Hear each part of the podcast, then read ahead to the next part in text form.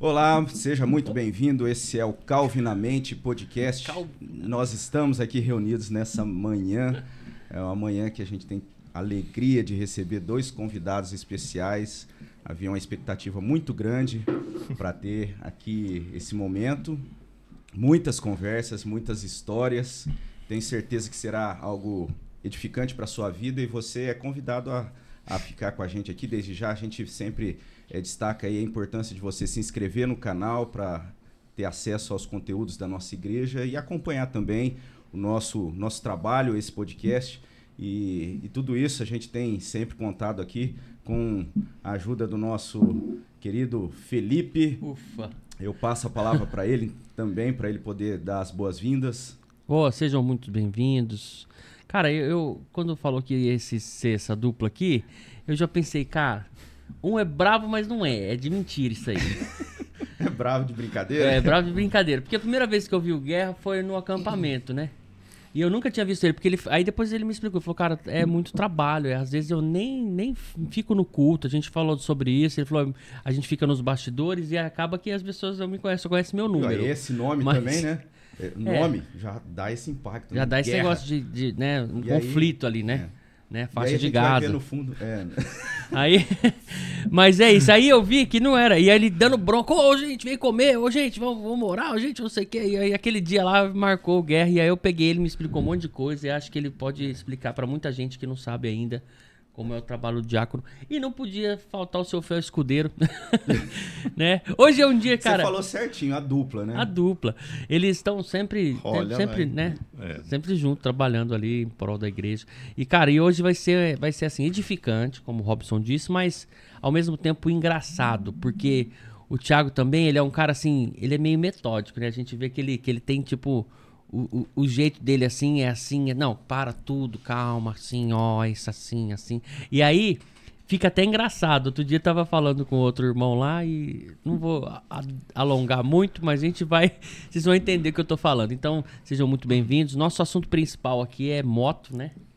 Vocês andam de moto, não? Rapaz. Rapaz. vai- puxou, puxou a história lá do passado, hein, Cardoso? Puxou. Da- da- das motoquinhas, das mobiletes. né? Rapaz, eu, vou- eu vou te falar o seguinte, é... Obrigado pela oportunidade, primeiro, né? Queria agradecer. Realmente, um lugar que sentou pessoas muito importantes aqui. E como a gente Responsa. estava brincando aqui antes, re- realmente tem uma responsabilidade grande, né? Ufa, pensei que você ia Ufa, falar. ó, tá até acabando, suando, né? Pessoal, e aí? Tá. Mas, rapaz, moto é o seguinte. Eu andei de moto quando eu não podia andar, que eu não tinha nem carta, né? Ah, Aí quando chegou aquele checkmate, pai, eu preciso, quero tirar a carta de moto. Meu pai já falou, não, você não pode tirar a carta de moto, não. Então ele via que se eu tivesse uma moto, eu ia me matar, porque eu peguei a famosa época das mobiletes, né? nossa. Então era, um massa. Deus nos acuda ali. Cada vez que a gente saía, era a mãe dobrando o joelho no chão, era daquela forma. Então nosso pai, meu pai, e até pelo meu trabalho também, ele entendia que, e eu, eu acho que ele usou dessa forma, né? Eu acho que Deus usava ele para falar: não, você precisa de carro para trabalhar, para levar ferramentas, essas coisas, não adianta ter moto agora e não sei o quê. E foi empurrando, empurrando e eu acabei ficando sem moto, né? Mas eu gosto muito de moto, mas não, hoje não tenho. A gente, vai, a gente vai voltar na tua vida pessoal Cardoso e falar de trabalho. é. A famosa- Bigodinho. a famosa tal, mobilete, ca- Cabelinho na régua. Oi, a gente Eu sou, pedia sou, óleo, né? sou um dos poucos que melhorou depois que ficou um pouquinho mais velho. Eu tinha um né? amigo na escola que ele, mano, ele era o rei das mobiletes, velho. Pensa num cara que era o rei, mas o apelido dele era 200. Mano, pensa que molecada não é inteligente, mas o apelido era 200. Mas por que andava 200 por hora? Não, porque ele tinha CC e 200 em algarismo romano é CC. Entendeu? o apelido do cara era 200 ele era famoso. CC não é de cilindro. Eu já tava pensando CC de cilindradas, Não, entendeu? ele pedia. Aí- um 300. O CC, ô, 200, tamo junto aí, um abraço pra você. 200, olha só. O apelido do cara é 200. Agora o Guerra tem história de moto. Esse. O Guerra eu lembro ele de moto, né? É, bom, primeiramente, muito bom estar aqui. Uma honra participar desse projeto. E eu assisti aí todos até hoje. E edificante, muito edificante. Cada vez mais que Deus possa abençoar e usar esse espaço. É, como o Cardoso falou também, aqui é raiz, né? Aqui eu também comecei na- nas mobiletes da vida, na Monareta, na Monarch, lá em Fernandópolis, andando. Até pra festa de peão em Pedranópolis eu fui de mobilete. Talvez minha mãe vai ficar sabendo disso só nesse sábado, mas É, e eu tive moto muito tempo, muito, muito tempo. Quando teve a moto aqui, que a Rodobens comprou moto uma época também, uma marca diferente de moto, eu fui um Green? dos... Green. Eu fui um dos primeiros a comprar aquela carenada de 150. Parecia mesmo? 350, mas não, era 150. Mas eu andei de moto até três anos atrás, dois, três anos atrás, eu tinha moto todo dia. Tinha o carro e eu, eu só usava moto, o carro ficava mais com a Lu. Entendi. Mas eu sempre andei de moto, mas não caí uma vez só até hoje, graças a Deus. Pretendo não cair mais, pretendo ter moto mais pra frente. Ó, brincadeira, a gente começa falando de moto aí, porque não sei, começou com isso, né, Rob? É. E eu- o Guerra falando questão de moto, porque eu lembro ele chegando na igreja. Aliás, na época que eu cheguei na igreja, ele tinha uma motinha, né? E, É. e- Eu tinha uma CG, era- eu tinha uma CGzinha vermelha, era a coisa mais É, linda do mundo. é. Eu com 1,90m em cima de uma CG e capacete. Não. Parecia formiga atômica. E na hora que você falou de mobilete, eu fiquei imaginando a cena, né? Ah, mas quando eu tinha mobilete, eu, Eu, tinha acho que só 16. via a perna, né? Não, não dava nem pra ver a mobilete. Ia ser algo legal de se ver hoje. Não, é de mobilete eu tinha 16, Robin. Ah. 15, 16 anos. Eu não tinha 1,90m. Naquela minha Ah, motinha tá. dá pra gente ter uma base Uma depois, base, né? é, porque a hora eu vou levar, a gente tira uma foto dele. Ô Guerra, mas assim, já que a gente começou lá atrás, pensando nessa, nessa época, é, você chegou ali na igreja, na, na nossa igreja, em que ano? Eu vim para Rio Preto em 95. Eu vim para Rio Preto em 95. Eu sempre fui da igreja, né? Eu sempre fui da. Eu nasci, fui criado na Independente, Presbiteriano Independente de Fernandópolis.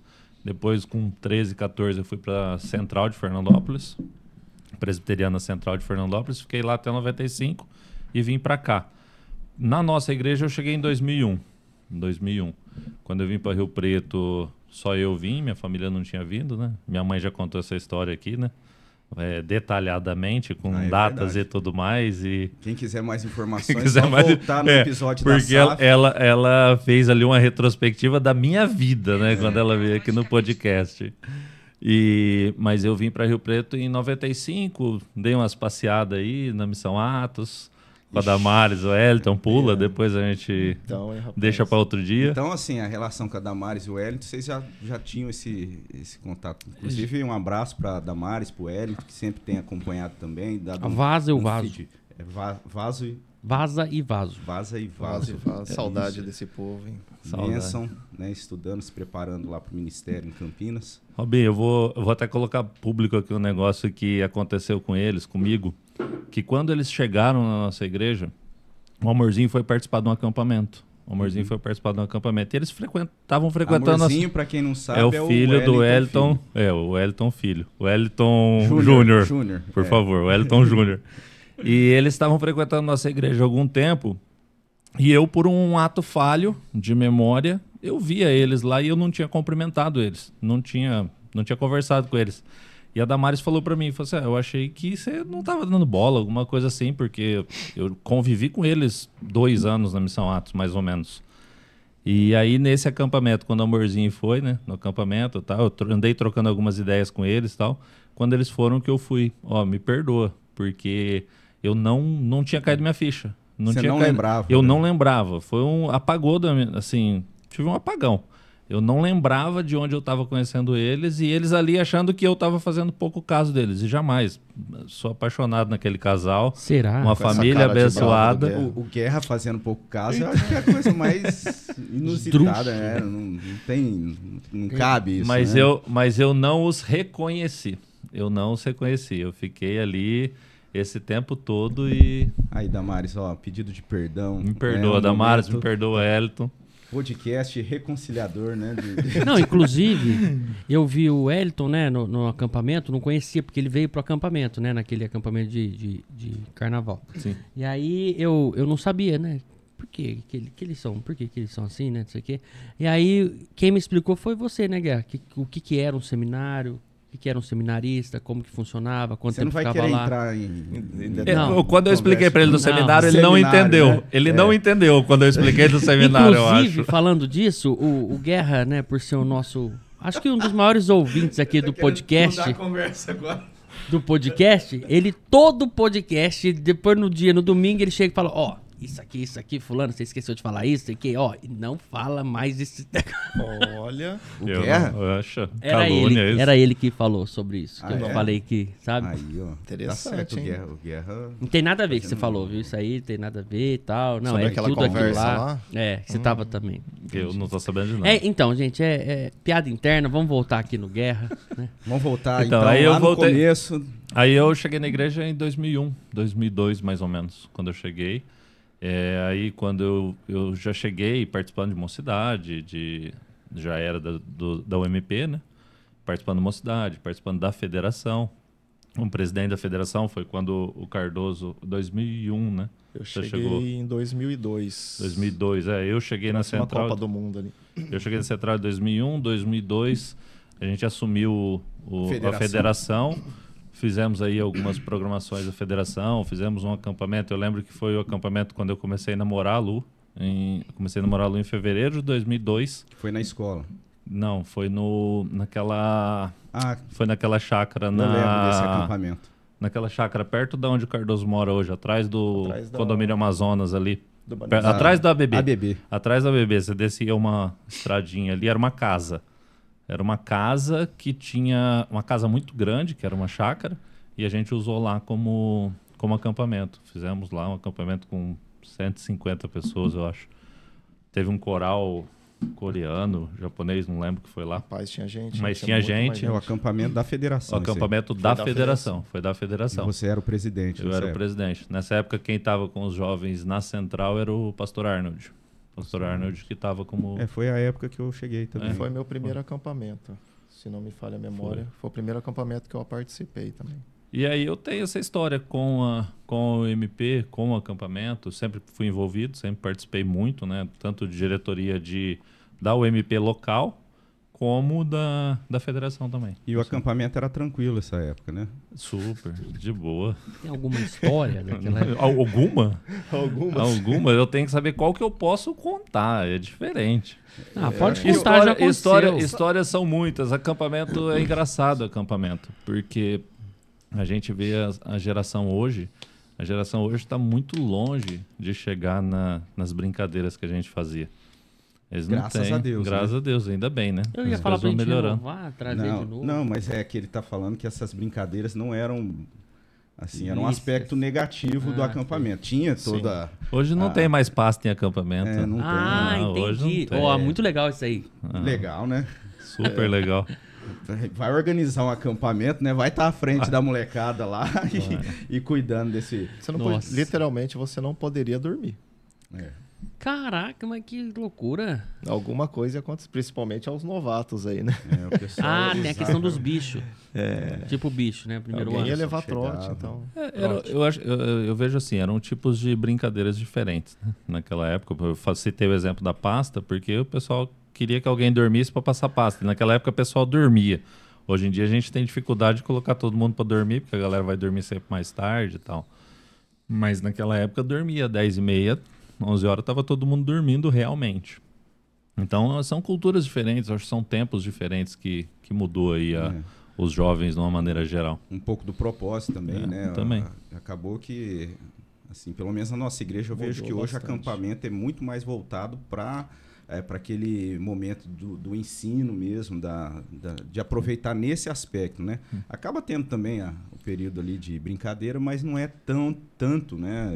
E, Eu acho que o período de brincadeira é mais esportivo, né? Praticar um esporte ali, música às vezes, né? Eles pegavam- mas tinha também. Tinha, também. É que na verdade o que acontece, um pouco quando quando o Cardoso chegou na igreja, já tinha acontecido a separação do presbitério, que inclusive o Neto comentou aqui no falando na época da Ah, UPA e tal. E na antes, né, quando a gente fazia os, os acampamentos, porque eu tô na na diretoria, vamos dizer assim, da federação desde 93, 94. Então, aqueles acampamentos lá em 95, 96, 97, 98, nessa época, a gente fazia acampamento nas escolas. Então, no Cáfaro, em Fernandópolis, em Monte Aprazível. Em Monte Aprazível, por exemplo, nós colocamos 450 jovens. 450 jovens dentro de João um. Bosco, Eu não lembro o nome da escola, mas foi um que a galera passou mal, que teve alguma coisa de, de diarreia, que são os desafios dos acampamentos, são as lutas dos acampamentos. Mas a gente via assim, Catanduva. Catanduva levava dois ônibus para qualquer acampamento. Rio Preto. Rio Preto ia para Fernandópolis no acampamento, eles iam em quatro ônibus. Era um evento. Era um grande. evento. A gente fazia dois acampamentos por ano. Fazia um acampamento, que era o retiro espiritual no carnaval. É, fazia o retiro espiritual no carnaval e fazia o congresso em outubro, novembro, que era para a eleição da diretoria da federação. Então a federação era muito forte, sempre foi muito forte. Entendeu? Você está falando de 93, 94, então esse período na Missão Atos foi só um. Foi só uma passagem, Uma passagem. 98, Uma passagem 99. breve, sem- breve. Foi só para conhecer o Hélio qualquer. Tadamares. Entendi. Mas aí. é, Você vai me complicar. Você Eu- tá vendo, gente? eu- É isso que eu tô Deixa querendo dizer. desse tamanho, Vol- deixa assim. Voltando a, a essa questão de acampamento, e, e aí essa. É, um- um, lembrando até por, por conta do, do Cardoso que tem essa história também com acampamento, de chegar. Você chegou na igreja é, participando de acampamento, é isso, né? Foi, foi mais ou menos assim, primeiro acampamento, você já estava frequentando, como é que foi? É, na realidade, eu cheguei ali em meados de 2002. Eu lembro muito da Copa do Mundo, que o pessoal estava se reunindo para assistir a Copa do Mundo na chácara da igreja. Mas logo após isso, né, no final do ano, ia ter um acampamento que foi o primeiro que eu participei, vamos se dizer assim, da federação, né? É, então esse foi o meu primeiro acampamento que eu participei. E eu cheguei na igreja é, através de um namoro, né? Uhum. Então Deus usou isso para que eu pudesse chegar na igreja. E foi, foi benção. Para mim foi bem diferente, né? Era algo que eu nunca tinha conhecido, né? Porque eu nunca tinha não tinha- participado de nada. Eu, não, eu era católico batizado, vamos dizer assim, porque eu nunca participei, não, praticante, conseguia nada. praticar nada. Pelo contrário, né? Minha vida antes, da, antes disso tudo foi bem. Desregrada. Foi, foi bem desregrada, foi bem complicada, assim. Eu vou colocando as palavras, porque as pessoas às vezes aqui não, é, fica meio assim e não consegue. Então, mas se eu colocar alguma palavra que não é, fala, não, não, peraí, é outra palavra. Aí eu vou jogando foi- mais palavras, tá? Foi uma ótima palavra, é. Foi uma ótima palavra. Até bem, bem, É, foi bem suave, né? Foi bem É. suave.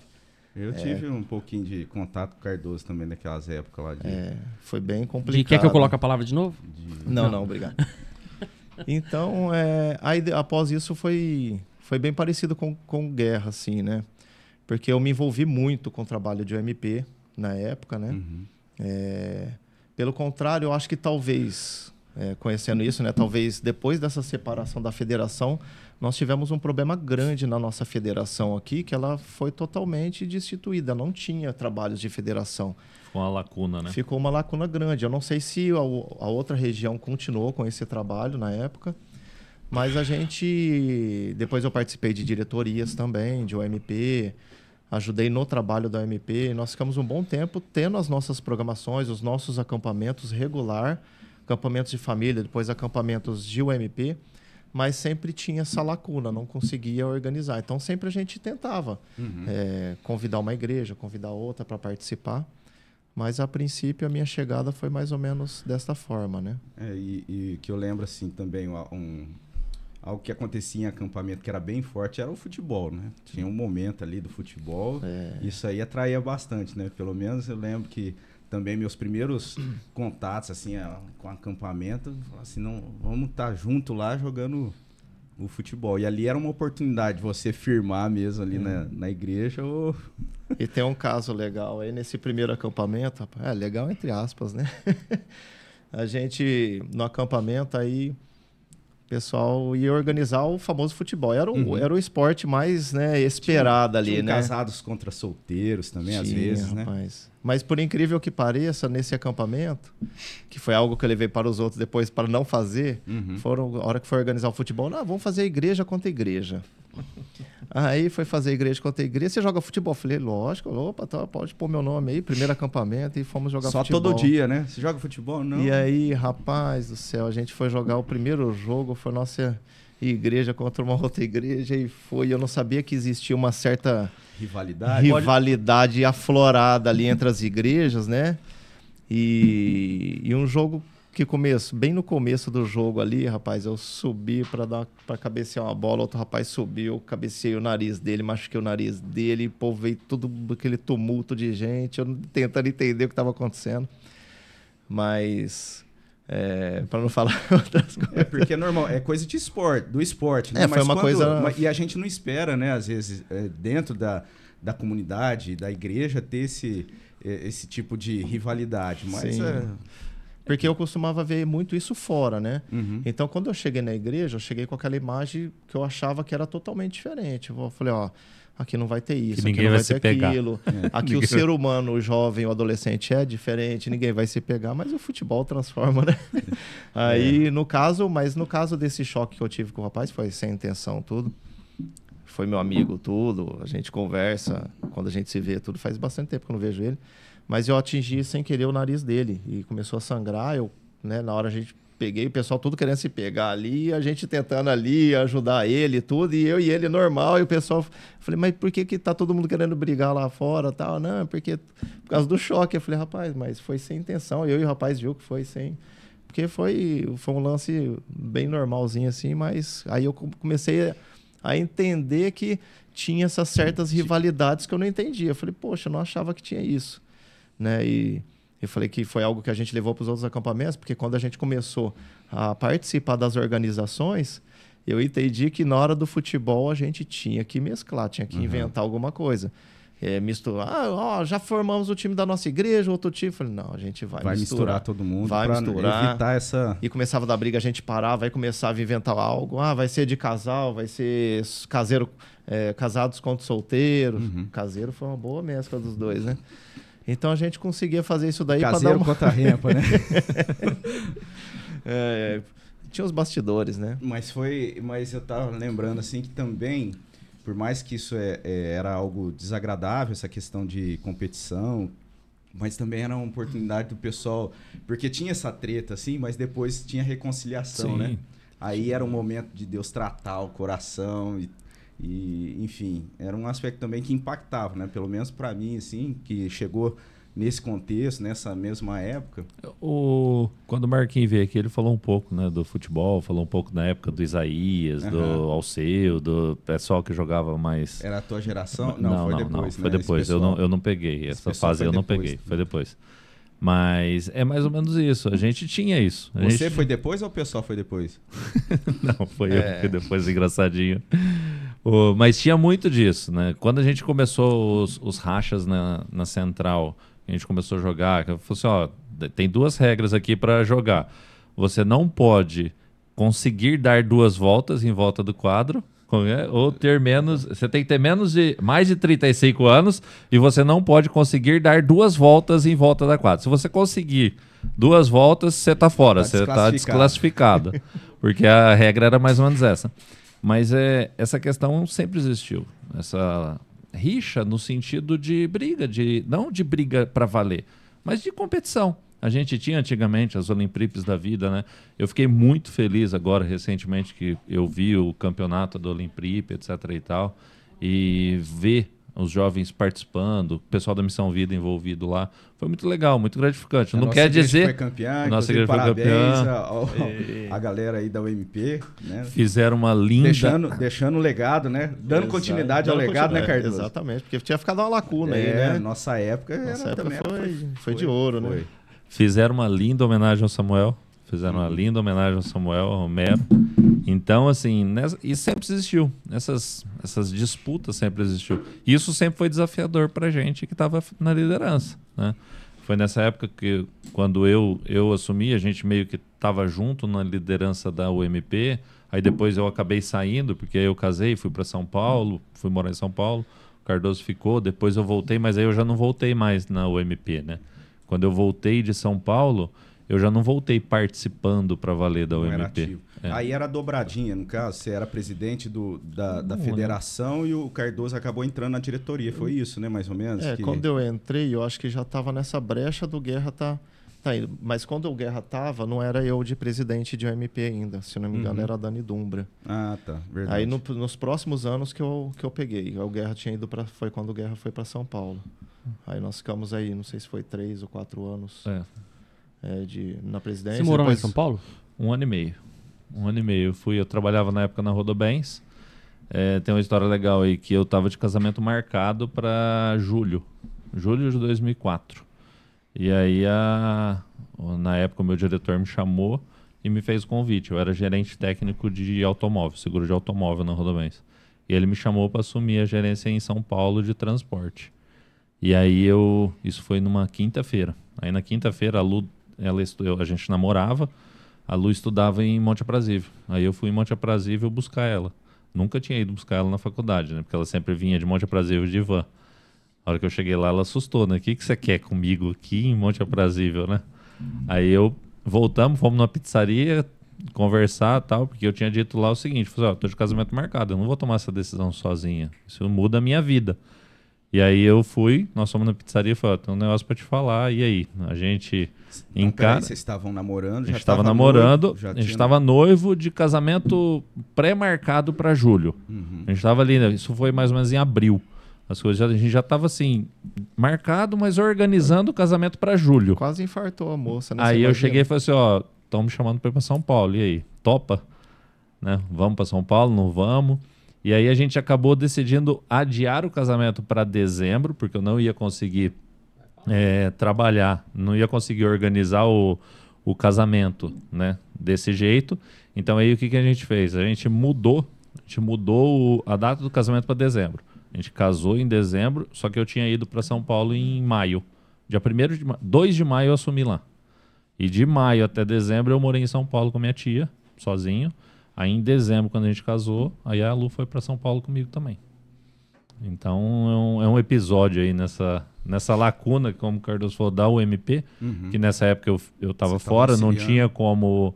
Eu participava até 2003, 2000, 2003, 2004, eu estava bem ativo na UMP. Só que a partir do momento que eu fui para São Paulo, não tinha mais como. E a ideia era ficar em São Paulo, não era voltar. Só que aí em 2005, a gente casou em 2004, 2005 eu acabei voltando.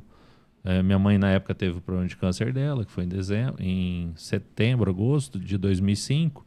Eu não estava muito satisfeito lá em São Paulo também. Então aí a gente acabou voltando para cá.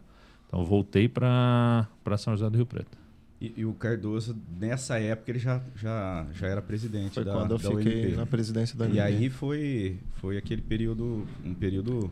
Foi um período grande ali, eu não lembro quantos anos que Vai foi. conversando, vou te pedir tirar uma foto, fazer Eu um material até- de divulgação. Seria até legal depois ver nas Foi uma atas aí. ditadura Cardoso, né? ditadura. Não, é Mas eu, eu não mas é lembro porque- se eu fiquei três ou quatro anos, mas depois eu fiquei ajudando também, né? Independente, é, mesmo não estando na diretoria, a gente ficou um bom tempo ajudando ali, né? Uhum.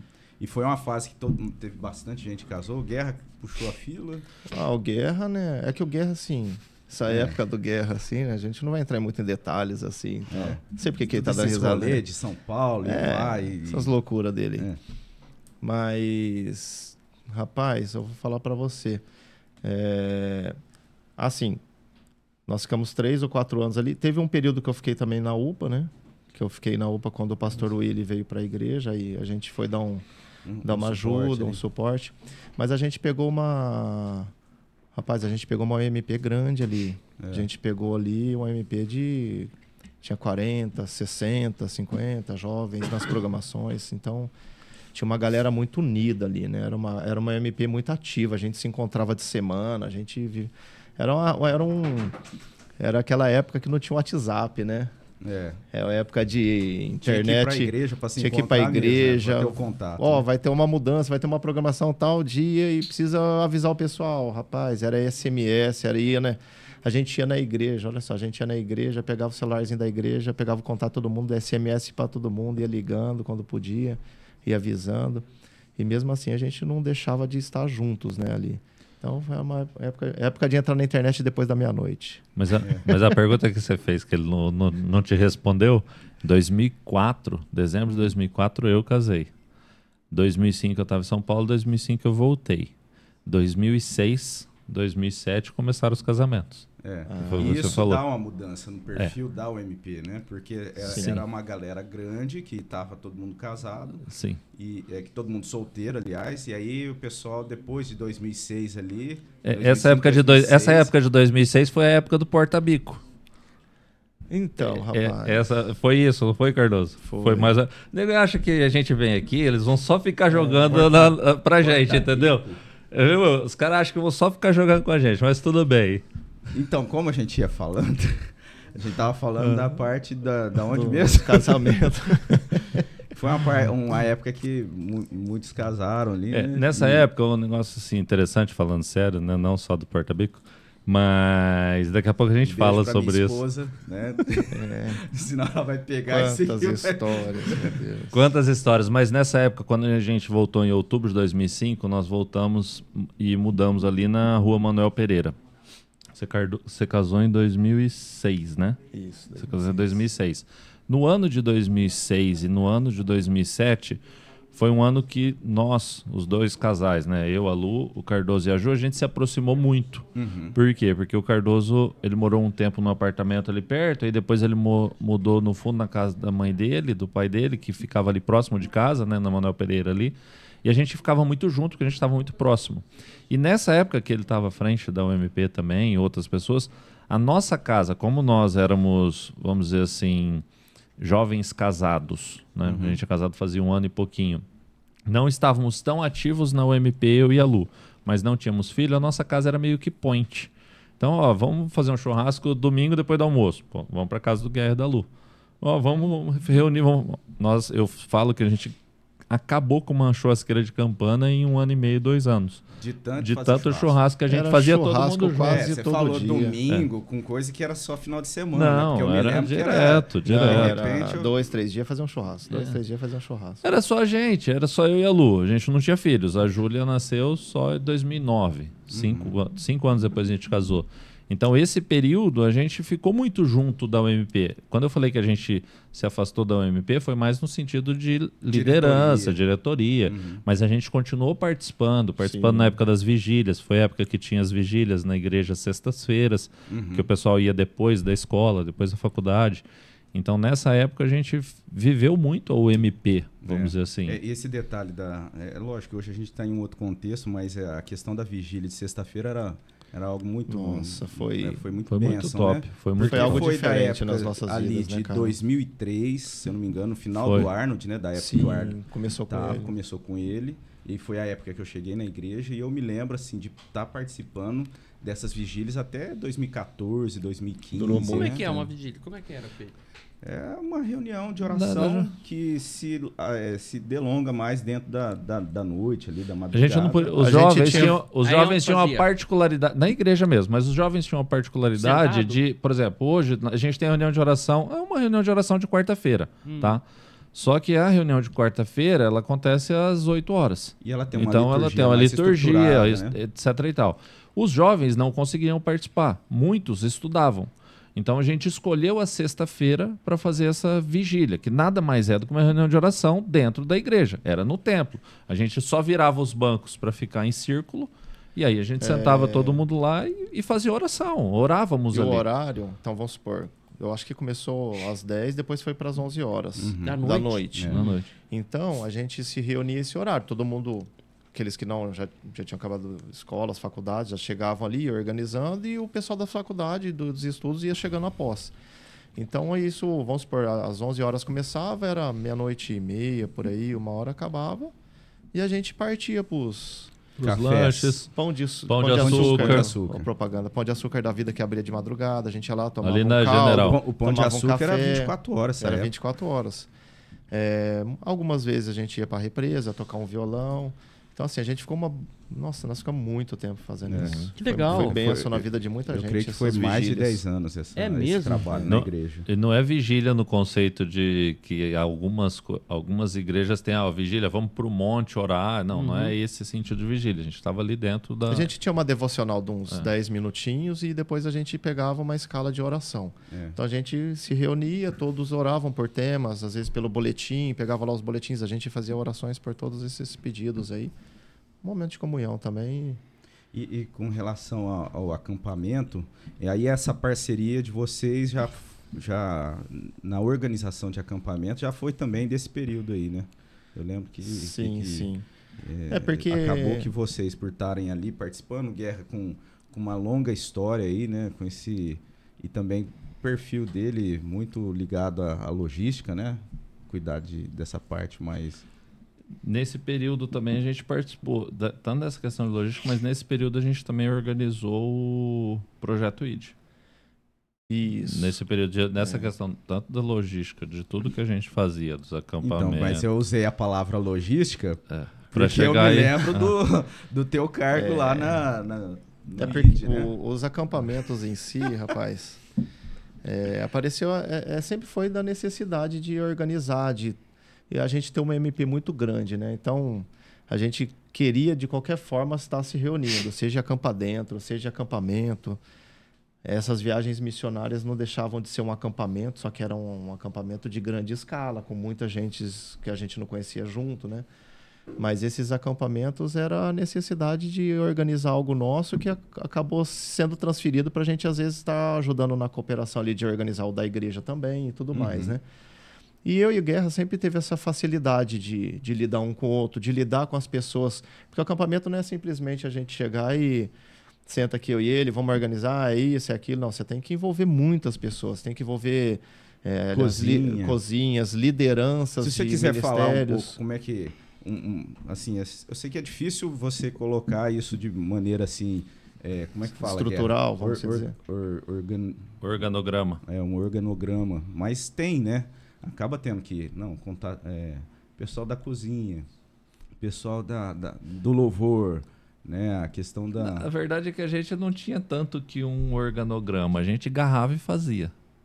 A gente juntava e fazia. Mas precisava das outras. Sim, mas é é que nessa época a gente tinha o Moisés Coelho e a Marcinha, que estava à frente da cozinha. Então, chegava no Moisés e Marcinha, ó, vamos fazer isso. E a gente fazia. Tá. Chegava em quem estava no louvor, ó, vamos tocar. Então, o pessoal se reunia para fazer. Ah, exemplo do que é hoje também. Uhum. Entendeu? Na verdade, trocam-se os nomes das pessoas, as peças, mas continua a mesma estrutura. Tem hoje, sempre teve a função de uma pessoa que organizasse, né? Então, nos últimos acampamentos, por exemplo, quem organizou, quem esteve à frente da organização foi eu. Mas eu sozinho não faço nada. Na verdade, é só quem organiza, como o Felipe colocou aqui. É só quem está no, na- no bastidor. Uhum. Por quê? Porque sem o pessoal da cozinha, tantas e tantas pessoas que passam ali na cozinha que às vezes nem aparecem, porque ninguém nem vê. Quem está nas brincadeiras com as crianças, nas gincanas, quem está no som, quem está agora a gente tem que ultimamente todas as, as palestras estão sendo gravadas, as palavras são gravadas. Então, toda a turma que está ali é a turma que participa na igreja no dia a dia. É, O que a Uhum. gente sempre tentava fazer é, é mudar um pouco de quando acontece um acampamento de. Vou citar um exemplo, de mocidade para um acampamento de igreja, que são perfis diferentes. Lógico que a gente tem, igual você falou, a estrutura é parecida. Ah, nós temos as devocionais, que são as pregações, que são de manhã e no período noturno, nós temos as atividades. Então a gente, quando é um acampamento da igreja, a gente tenta deixar um pouco mais leve, porque a gente sabe que não são todos que conseguem, às vezes, participar de uma gincana e tudo mais. E a gente sabe que a gente precisa ter uma integração maior também em momentos de deixar aberto. Uhum. Ah, vamos deixar aberto. Tem muitos. Nós passamos por momentos, às vezes, que estava chegando muita gente na igreja. É, talvez o Felipe vai lembrar desses momentos aí, que ele chegou. Nós precisávamos entender que precisava deixar um tempo aberto para esse pessoal Interagir. interagir, ter comunhão, aprender, conhecer o irmão, conhecer o outro. Porque acampamento, ele é muito rico nessa área. Né? É É um momento muito especial para você chegar e conhecer aquelas pessoas. Fala, poxa, é um momento de eu pegar amizade, de eu conhecer melhor aquele irmão. Aquele irmão que vai estar no louvor, eu nunca falei com ele, eu vou lá conversar com ele, aquele outro. Interagir com o pessoal legal. da cozinha, entendeu? Então são momentos ricos para isso. Então se a gente às vezes pegava um, acamp- um acampamento de mocidade que a gente chegava e, e carcava atividade. Uhum. Ou seja, chegava lá 10, 11 horas, às vezes chegava na, na, na, na, pregação à noite e a pessoa não conseguia ficar ali na cadeira sentada porque estava morrendo de sono. de Exatamente, cansaço. muito cansaço. Mas no jovem tem que, tem que ter essas atividades, né? não pode ser um acampamento parado. Mas no da igreja a gente entendia que a gente tinha que largar uma, uma lacuna legal também para eles à tarde Uhum. e para a noite momento também livre, né? eles Um aproveitarem pra- a noite legal. Porque Legal. a noite, eu, é, nós sabemos que a parte principal do acampamento são as devocionais, são as pregações, né? Mas a gente tem essa, esse momento de comunhão nosso é muito grande, né? Muito legal. E Você tocou no, na- no ô Guerra. É, o primeiro, a primeira vez que a gente participou como igreja desse projeto, né? Para quem não sabe, o ID é um projeto da Asa de Socorro, que eles faziam um, um trabalho de impacto numa determinada região, né? Isso. Então ia igrejas de vários lu- lugares do Brasil para aquela região De várias fazer um- denominações. é, de várias É. denominações e com o objetivo de evangelizar e de fazer um, um trabalho para que a, eh, a igreja depois tivesse dando a continuidade. Sim. E acho que foi em 2006. Se eu não me engano, O foi primeiro, em acho que foi 2006, que foi o primeiro. Depois Foi- 7, foi em 8 e 9. 2006. Foi Eu- cinco. Eu, participei desse 2006. Os maiores foi cinco, cinco viagens missionárias, né? Que foram as Uhum. maiores, né? É, O a gente- primeiro foi menor, né? Foi uma galera. O, o primeiro, na verdade, eu- não fui, não mas eu né? não participei, mas nós fomos com o pessoal de Limeira. Cara, no primeiro você não foi. Não, não e no fui. segundo você já chegou No segundo, que assim, mandando o- lá. no é que segundo eu cheguei a isso? chegar. Porque eu lembro. eu tenho, eu tenho, eu tenho meus A talentos. gente brincou da logística. Cara, cê- cê- a gente chegou num lugar, eu não lembro onde era, era de madrugada.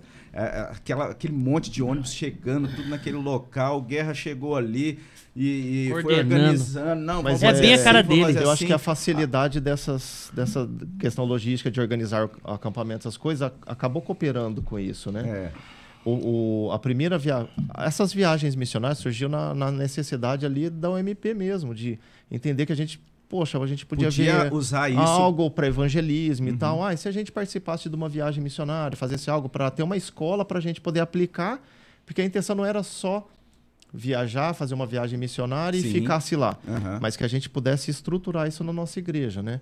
Então surgiu de uma necessidade também. E, e o pastor Amarildo estava na nossa igreja ali Ah, coordenando os jovens na Acho que ele época. que fez essa. Aí essa- nós sentamos, ponte, né? Eu era estava na presidência da OMP, a gente conversando. Como ele é de Anápolis, Uhum. ele falou: "Ó, eu conheço uma missão que tem um trabalho assim, assim assado. O trabalho é em julho, que é a época de férias de Férias. escola, de faculdade e tudo mais. E se a gente procurar saber mais para participar? E foi onde a gente se engajou em procurar. Esse trabalho já estava ocorrendo antes, né? Uhum. Então era um trabalho que começava em julho, que era em julho, literalmente era uma semana de evangelismo, mas para nós aqui dava mais ou menos uns 10 dias de viagem, porque era Dois um a dias, dois né? dias viajando, chegava no local, tinha um pré-treinamento lá no final de semana e ficava de segunda a sexta no trabalho para depois a gente voltar e chegar no domingo aqui de novo. Assim, era cansativo, assim, muito cansativo, mas foram momentos muitos, muito Edificante. Edificante. Eu, eu, eu, sou, eu fui muito impactado no- nessa primeira viagem, até para mim. Nós somos Pro meu engajamento, na É. verdade, assim, mais. é, vamos pensar assim, de estar de, de tá formalizando é, a minha vida ministerial, de eu procurar a igreja, foi nesse contexto do, do ID. Né? Eu lembro. É, que nessa época que nós tivemos também- Nós tivemos três pastores, vamos dizer assim, que foram para seminários, Que foram, foram impactados nessa- por conta desse, desse trabalho. Uhum. A, a igreja teve uma lacuna muito grande de seminaristas Sim. antes disso. E teve as. E aí só foram os três. Teve os seminaristas, É um teve as bom meninas. pra falar. Teve as meninas também que ti- tiveram. Que queriam participar da é IBEL. Do IBEL. Do IBEL também. Tinha umas Uhum. duas, três meninas. Não sei se era Mariana, Marina. Ó, mas o, o, o Guerra, a gente vê que ele tem esse senso de coordenação, eu lembro como se fosse hoje. Né? E ele tem, tipo assim, é, uma visão de- do todo, né? Do que, o, do que precisa no lugar, do que precisa naquele momento, do que as pessoas estão precisando. E eu lembro que a gente estava no acampamento e o pastor não sabia que a gente não tinha jantado. E tacou lá a palestra e foi, foi indo. Ele pegou e, e assim, quem pararia o pastor? Ele pegou e falou: Ô pastor, pode parar um minuto aí. Que o pessoal não jantou ainda. E já era quase nove e meia, dez horas, né? Aí ele, eu não acredito, vocês estão jantando. Ele Meu Deus, achou que que o pessoal já falando? tinha Já jantado. tinha jantado. Então, você vê a preocupação dele de- com as pessoas e, e com o todo. Você vê que ele já tem uma certa, assim, é, é- é, experiência, né? Sim. Com, com as pessoas. E é isso. Muita experiência. Muita. Conta uma experiência pra gente aí. Bastante Cara, experiência. essa, essa situação, é, fora de, de brincadeira, eu lembro dos ônibus chegando, o pessoal desesperado com relação a como ia fazer, e Pra o onde pessoal vai? chegando Ó, de todo Essa Brasil. viagem que você tá falando, que o Guerra tava. Ele se eu não me tomou engano, conta foi do pra- negócio, você foi- fala? Foi pra Não, Bahia, ele- né, é, Guerra? Foi na Bahia. Foi, Foi na na Bahia. Na Bahia, Se não- Teixeira de Freitas. coordenando. Teixeira de Freitas, Se não me engano, Afonso. tinha 400 participantes. E tinha baiano no meio, tudo? Bastante. Tinha, tudo, Tinha gente de todo lugar, do Brasil. Na verdade, é assim, Felipe, isso que, eu, isso que o Robson está falando é assim, a questão, quando a gente ia para lá, cada um tinha, vamos dizer assim, uma função. Todos, eram, todos nós éramos voluntários. Não importa se você era diácono, pastor, membro, seminarista, todos, todos, todos tinham que se voluntariar. E aí cada um oferecia aquilo que conseguia. Essa parte logística, modéstia à parte, eu gosto. Eu gosto e eu sei fazer. Eu sempre soube fazer. Um negócio que, que tipo, tá no meu DNA. Eu aprendi isso ao longo da minha vida. Então, quando o Robson está falando chegou lá, por quê? Porque chegou nós levamos uma carreta. O Hans levou, foi com uma carreta de roupa. É só para cortar rapidinho, essa viagem nossa era em julho, começava em janeiro. Ah, o preparo. O é. preparo. Porque Exato. o preparo começava ali com doações de roupas, de leite, de mantimentos. Para você levar, porque era uma, era uma viagem era um missionária, evangelista. carreta? E tinha era o Hans, carreta. que o Hans ele ia passando em julho, ele começava a viagem em julho, ele ia passando em todas as igrejas do Brasil para pegando essas arrecadações, 30, 60 dias viajando. viajando para chegar no destino que ia ter esse projeto missionário. Olha, E aí, logística, nós, cara, era um nós negócio carregamos, louco. nós aqui em São José do Rio Preto, na época, nós, nós conseguimos colocar meia carreta. Meia carreta. Eu lembro disso, porque ele encostou a carreta aqui na Prudente Moraes, nós fomos lá algumas pessoas para carregar, deu meia carreta de roupa. Meia carreta. Nós ali, o que nós conseguimos no nosso presbitério, que as igrejas aqui de São José do Rio Preto, a nossa igreja, foi um trabalho muito forte. Então, essa questão logística, quando chegou lá, que é isso que o Robson está citando, é que o pessoal estava quebrando cabeça para organizar o negócio. E aí eu, o melhor estilo de vou chamar a acampamento. responsabilidade de acampamento, foi, gente, para tudo. Ó, vamos fazer assim. eu imagino. E aí você começa a dar a diretriz e vamos fazer assim e o negócio É, Cara, flui. gente do Brasil inteiro, jipeiro, teve um pessoal de Ji- jipeiros, jipeiros de Cristo. jipeiros Quem é o. Guerra? E aí foi chegando aquele monte de gente, o Guerra, não, vamos fazer assim, vai pra cá, faz uma fila ali e tal. Aí já veio o líder geral, falou, ó, o cara da logística é o Guerra agora, Já é a partir ele. de agora e tal. Mas falei, é, tem que ser rápido, tem que entender louco. que o cara Eu tem um jeito É pra coisa, né? Ô Felipe, né? eu gosto muito daquela pala- aquela parábola dos talentos, né? Que a gente tem que aproveitar os talentos que a gente tem. Cada um tem o seu talento. Eu acho não que- me chama pra pregar. Não me chama pra pregar. Eu, ah, por enquanto, eu não tenho esse talento. Eu não. Tá eu tenho dificuldade. ainda, Tá mas- bem lento, ele diga de passagem. Eu tenho muita dificuldade, né? Eu ainda citei. Eu, tenho, eu... eu- confundo os personagens, eu confundo os tempos, etc. e tal. Eu tenho essa dificuldade. É uma realidade minha. Eu vejo de outra Só que forma. na logística, por exemplo, eu consigo organizar de um jeito melhor. Então, mas eu vejo de outra forma. Eu vejo assim, não é talento, é dom de Deus. Isso é milagre, isso é Espírito Santo. Por quê? O- olha que, que incrível isso. Algumas pessoas acham que, ah, mas o presbiteriano não tem os milagres, né? não tem essa, essa parte assim florada. N- não sabe o que é milagre de verdade. Porque um talento assim para organizar uma coisa, isso é, é um milagre que a gente Sim, vê. Não é só o dom de língua, não é só o dom de, de cura, não é só. Isso aí era lá naquela época e acabou. Hoje em dia, agora, é, são esses os dons que a gente tem. É dom de Deus você coordenar. Sim. Um dom que eu percebi que eu tenho é de ligar, interligar as pessoas. Por exemplo, tá acontecendo uma coisa maravilhosa com os ex-CCB e o Thor tá fazendo, e o Thor veio me falar esses dias e falou assim, ó Felipe, às vezes você fala, nossa, mas eu não sei orar direito, eu não sei fazer não sei o quê. Falou, irmão, o que você fez me conectar com uma pessoa que conectou outra, se não fosse você, eu não tinha conhecido e não tá acontecendo, tá acontecendo. Então isso é dom de Deus, isso é o Sim. milagre do Espírito Santo. As pessoas têm que entender que nós vemos dessa forma e a igreja tem que enxergar dessa forma, que isso é talento, isso é dom de Deus. sim. Então você tem esse dom de coordenar as coisas. Precisando, gente, é o guerra que você chama aí pra Eu coordenar. queria ter o dom de cantar igual a minha mãe, mas esse eu também não tenho. Eu também queria. Mas aí também o cara quer cantar, quer organizar. E o que, que vai sobrar para os outros? Engraçado, né? É. Que, Por isso que eu falo ele o corpo não é bem tenha o ajustado. dom, ele é, É. ousado, né? Ele é Oh, e ousado. muito, Ele é e muito. Me corrija se eu falei alguma coisa. Não, você tá indo bem, cara. Tá? Você tá... Indo Eu vou bem. dar uma saída aqui, eu vou no banheiro rapidinho. Você tá indo super bem. Mas o, o, o Guerra é ousado, né? Porque cantar no Sempre foi. É- Não só no casamento, né? É, O Felipe saiu. É, não só no casamento, mas na Missão Atos eu tive uma parte que eu dirigi louvor Cara, lá eu, também. Eu ia te poupar. Eu, não ia queria te poupar, citar isso, mas né? ele mesmo que se colocou, É. então. Vamos, Por Mas eu tenho. Mas é, aí. Mas na Era verdade. só cantar mesmo Não, era- eu- ou, eu- tinha uma coreografia? Não, não, não, Como é não, que é não, essa não. história aí? Coreografia é coisa do Damares só. Isso aí é só coisa É do a Damares. intriga da oposição? É, é, só a intriga da Será que oposição. não tem Essa parte eu nunca vídeo tive. antigo, Sei, alguma não, coisa assim? isso Não, graças a Deus não, não era tão tão difundida Mas as assim, mídias na época. Ó, já que a gente tá falando dessa época mesmo, eu lembro do Guerra, ele usava um macacão. Você lembra disso, cara? Rapaz, era. E, E, e uma outra moto. pessoa. de Macacão moto, jeans? Macacão de moto, era macacão coisa. jeans. Aqueles macacão. Não, Macacão, não... Mas que tamanho macacão. que era esse macacão? Era, Cara, era um Era gorilão. grande, era um era gorilão, grande, era grande, era grande.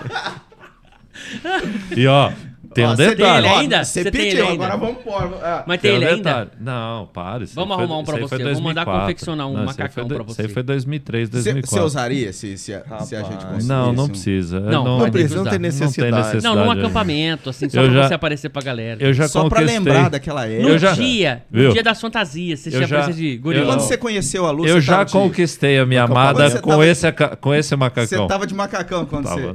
Olha Eu tava. só. Duas coisas. Eu tava, eu tava ministrando louvor. Eu tava ministrando louvor, cantando lá e de macacão. Cara, então Ó, é, deixa eu só é o saber. amor mesmo, porque Só pra saber. Guerra cantando e a figura de macacão, cara, isso é, é obra Não deve sair de da Deus, cabeça não- das pessoas que é um viram isso aí. Você viu isso aí ao mesmo. vivo, Robson? É um amor verdadeiro. Você viu isso ao vivo? Eu vi. Meu Deus, como é que Não, você tira você essa não viu ao vivo que você não tava, não. vivo Isso aí foi nesse- 2004. Não, nesse dia não. Mas eu vi eh, esse O macacão. personagem. A é, evolução. esse- esse Deixa eu falar, eu vi. mas só pra saber, você usava com uma alcinha solta ou Não, era as duas as duas, presinhas? com as duas. Ele é o guerra tradicional. Fih, eu tenho história, Felipe, eu tenho história. Oh, que belezinha, Cara, né? Que legal. hein? Eu tenho orgulho do Guerra, sabe? Mas tinha um personagem na época, uma pessoa que fazia muito sucesso. E, e- e Ah. que, que era. Mas deixa pra lá, né, Guerra? Que usava é, macacão também. A gente falou assim. dessas viagens missionárias aí que tinha um rapaz da logística, mas tinha gente que era missionário, que era um palhaço lá, viu? Aqui, ó. Ah, é? Nessas viagens. Nessas é. viagens aí tinha uns. Eu uns- fazia. uns- Mas você se fantasiava? É, O que que aconteceu? Nesse primeiro, nesse primeiro ID que a gente foi, é, o Guerra não tava, Não, eu né? não fui. E a Débora, sua irmã Minha foi. irmã foi. E a gente foi num grupo pequeno. Você, você tava? Você tava Tava. nesse primeiro, né? Tava, mas eu não fui de, de palhaço esse, foi do, Então, após o outro. a ano. gente chegava lá na, na, na região e, ia, e, e recebia ali as coordenadas. Né? Quando você não tava, a gente recebia as coordenadas de outra pessoa que não, não tinha a mesma desenvoltura, É. né? E, e- mas enfim, aí acontecia assim. E a Débora era da área de saúde, né? Ela foi trabalhar servindo e como ela era da área da saúde, ela foi para uma, pra uma cidade longe. E do nosso grupo, só ela que ia para esse, pra esse pra- lugar. Padre de Carvalho, a cidade. É. E aí, rapaz, todo mundo do nosso grupo ia ficar em, Tex- em é no Vale de Jequitinhonha, Vale de Jequitinhonha, eu não lembro. mas em cidade. uma cidade maior, né? Ali no Vale de Jequitinhonha. E só ela ia para esse lugar mais no interior, que era uma vilinha no meio do nada, um lugar Teixeira de Freitas. difícil. Não, é Padre de Carvalho. A Ah, cidade tá. que a gente chegou, maior, É, em Ba- na Bahia era Teixeira de Não, não, Freitas, não, as não, maiores era Salinas. Vale no. Salinas. Salinas, Salinas. foi, os, em dois anos foi em Salinas. É. E eu lembro que a gente foi. Aí o que acontece? Como ela estava sozinha para ir para esse lugar, é, aí eu falei assim: ah, pelo menos alguém do nosso grupo para estar junto. E a gente foi. Aí eu fui também para Padre de Carvalho. E era um lugar, é, assim. É, até hoje eu acredito que, né, assim, bem subdesenvolvido. Se vamos pensar assim em termos de estrutura. É, andamos de numa estrada de terra, numa seca, num, chegamos ali. E, e o meu. Aí o pessoal organizando, bom, vamos fazer evangelismo, vamos nas escolas, vamos chegar. é, e aí falaram assim: ó, a gente tá precisando aqui de alguém para estar se caracterizando aqui, para a gente poder Chamar as se- crianças chamar as e tal. crianças e tal. E aí eu fui. Aí foi você. Fui eu. Aí Aí a eu gente fui- ficou na casa do fui eu. pastor. É, eu tive ali. Fui eu. e Mas essa, parte, mas essa parte de caracterização, ele sempre foi bom, Ô, né? Robson, Sempre, sim. é bom saber, porque quando tiver a carreta, você vai, né? Não, A carreta. na carreta eu deixo pra você mesmo. Ô, Eu e Felipe, você vamos, vamos Mas dois. nessa parte de caracterização, ele é bom. É mesmo? É, pra se caracterizar, pra pintar o olho, pra, pra montar um, pra montar um cenário. tô montar um Tem cenário. outra Cara, coisa. Pra montar um cenário de, de briga, assim, que aconteceu uma briga, que Foi- apanhou, isso, aquilo, ele é bom nisso Foi uma também. brincadeira, cara. Não. Com quem? Minha esposa. E a gente tá- namorava, né? Eu morava. É, foi a história do porta-bico aí. Ah, Ela. Foi ela no é séria, acampamento, ela é- né? ela é- Ou ela é dentro. bem O acampamento, alguma coisa Foi assim. saindo do acampamento. Da Sai- chácara. acabando o acampamento. Acabou o pessoal, acampamento. É, ali, todo mundo indo embora e todo mundo indo embora. E pra variar, quem que tá ficando por último? Eu, aí tava o pessoal e a gente ali. E a Gabi já começou, vambora. Vambora, né? Aí o quê? Jogar bola? Rapaz, mas aquilo, ela fechou a cara assim. Mas sim, eu sabia que ela tava brava, mas não era aquilo tudo. Mas ela ficou brava. O porta-bico não tava tão grande assim. É, aí não sei quem brincou, falou assim, Robinho, vai embora porque né, Vai dar BO. vai, vai tá dar ficando BO, sério. ela tá ficando séria. Eu falei, não, não dá nada não, que meu carro tem porta-bico. Na hora que entra assim, já... Rapaz, os caras ficaram assim, você vai apanhar do namorado. E aí eu falei assim, não, então beleza, galera, tchau, tchau. A gente saiu e, enfim, E a chegamos. gente não queria ir embora, né? A gente queria ficar junto. Queria Todo ficar mundo junto, queria é. continuar junto. Eu não fui nesse dia, eu sei da história, mas eu não fui nesse dia. Mas aí o pessoal ainda foi pra casa da. Não, deixa ele contar. Aí É, então, e ele isso. continuou, porque o pessoal queria Então, continuar é, junto. Porque a gente que- queria ficar junto. Terminou o acampamento, mas como assim, né? Vamos continuar junto. Vamos tá. E ficou aquele E ela climão, né? Que os dois saíram. Falei, vixe, o bicho vai pegar nesse carro aí e tal. Porque não foi muito a amistoso a gente saída dos no dois. carro, não tava, tava tudo bem. Ela, tá, ela ficou, assim, ela tava contrariada, mas tava tudo bem. A gente, a gente se entende, vamos pensar assim, né? E aí eu falei assim, nossa, Gabi, o pessoal ficou tudo assim, preocupado. Ela falou assim, não, é, vamos fazer alguma coisa. junto. Eu falei assim, ah, mas acho que o pessoal agora eles não vão querer sair. Não, vamos lá pra casa. Eu falei, ah, já sei. Eu vou falar pra eles que, que você ficou muito brava. E aí eu vou chamar eles pra ir lá na, na, na sua casa. É, porque aí pra apaziguar um pouco, né? Porque o negócio ficou feio. Hum. Aí eu voltei e falei pro pessoal, gente, ó, rapaz, ela tá brava. Vamos lá pra casa dela, todo mundo, né? Pra gente estar junto ali. E, e, e aí o negócio dá um apaziguado. O pessoal, não, beleza, vamos sim, né? Aí o Cardoso, tinha uma outra galera, falando assim, ah, vamos todo mundo lá Até o pra casa. Mateuzinho. É. Aí a gente pegou. Na realidade, ele me, ele me ligou. Ô, Ah, tá, ó. Já tinha celular, Zé? É. Eu tô, eu tô lembrando. Ele me, eles saíram, ele ligou. "Ô, Tô indo lá pra casa, vamos fazer um brigadeiro lá. Eu Falei, ah, Rob, eu acho melhor não, né? O clima Deu não ficou ruim muito bom e tal, né? Não, vamos lá pra casa, vai ter um brigadeiro. Eu falei, ah, então tá bom, então eu vou ir. Mas a gente tava saindo também, não tinha muita gente pra ir. Quem tava ali a gente chamou na hora, né? Pode continuar contando aí. É, aí a gente chegou lá na minha, na minha sogra e, e falou, brincou, deu risada. Quer que eu conto da minha Mas a- perspectiva? Mas a, a Dani, a minha cunhada, na época era pré-adolescente, adolescente, falou, ai, deu legal, vamos falar pra todo mundo que o Robson apanhou, não sei o quê. Eu falei assim, não, para com isso de brincadeira. Ela falou assim, não, e se a gente fazer uma maquiagem assim, Ah! ó? e se a gente fizer uma maquiagem? Eu falei assim, gente, para com isso. E você entrou e ela nessa? pegou, foi lá, pegou a maquiagem Um e roxo. fez um roxo no meu olho, assim. E parecia? Ai, eu, pra Cara, mim, eu vou achei contar a que minha vai fazer perspectiva agora, o meu lado. Hum. Imagina a gente chegando lá, falei, nossa, eu vou ligar pra mais alguém. Liguei pra um, não podia, liguei pro Matheus. Matheus, ó, a gente tá indo. Matheus Coelho, pra quem não sabe, não é irmão do- desse Thiago Coelho que tá agora na igreja, de outro Thiago Coelho. Caramba. É, irmão do Daniel Coelho, Daniel Coelho. do Thiago Coelho, filho do Moisés Coelho Mas e da agora eu Marcinha. tô preocupado com Marcinha esse episódio, vai Beijo pra vocês bom? tudo. Irmãozaço nosso aí também. Família de lebres. É. Ah. Aí a gente decidiu ir pra lá, rapaz. E a gente chegou lá, aquele. Apertamos o interfone, subimos no apartamento tal, aquele clima de velório dentro do apartamento. Eu falei, mas gente, o que que tá acontecendo aqui e tal? O povo tudo triste. Aí eu olho pro Robson, ó, o Robson com o olho roxo. E parecia mesmo? Ah, cara, Você vê, né? eu já não- cheguei e mudou até meu semblante. Eu falei, meu Deus, cara, o que que aconteceu? Ele é. Você acha? Fui conversando com a Gabi daqui pra casa, ela me deu uma. Fui perguntar não sei o que pra ela, ela me deu uma cotovelada no olho. Falei, Gabi do céu, por que, que você fez isso com o rapaz? e aí, eu caí, cara. Eu caí no conto. Todo mundo. E eu fiquei. Não, aí mas- eu. Mas aí tava ele. Lá no, no sofá, assim, ela do lado, com aquela cara de séria, a sogra dela com cara de séria, a Dani. Aí eu olhava filha. elas assim. A avó. A A avó, era avó viva. também. A avó era viva. Também rapaz. entrou nessa. Entrou. E eu olhava pras Entrou. três, eu falei, não, alguém tá mentindo aqui. Eu olhava ela, nossa, eu falo pra. E a, e a Priscila falava assim: não, eu falo pra eles parar com essas brincadeiras, que uma hora ia acontecer isso. Olha só o que, que aconteceu. O Cardoso. Eu falei, ah, não, não pode ser, cara. Não pode ser que você fez isso. Comecei a ficar bravo com a Gabi. Eu falei, Gabi, mas como que você faz isso? E Não sei o quê, não sei o quê. Daí já já toca o interfone, o Matheus, era o Matheus subindo. Eu falei, Matheus, você não vai acreditar o que tá acontecendo aqui, sobe aqui. Aí ele abriu a porta e falou, olha só o que, que ela fez com ele, rapaz, ela dá uma cotovelada no olho dele. Eu falei, Rob, você não falou nada? Eu vou falar o quê? Ela que fez daqui não deu tempo. Eu falei, rapaz. E na hora que eu comecei a pegar ar, Todo mundo é, já começou assim, querer ir embora, sabe? Aham. Aí deu aquela, aquela batida, gelo ali. é, aquele gelo mesmo, cara.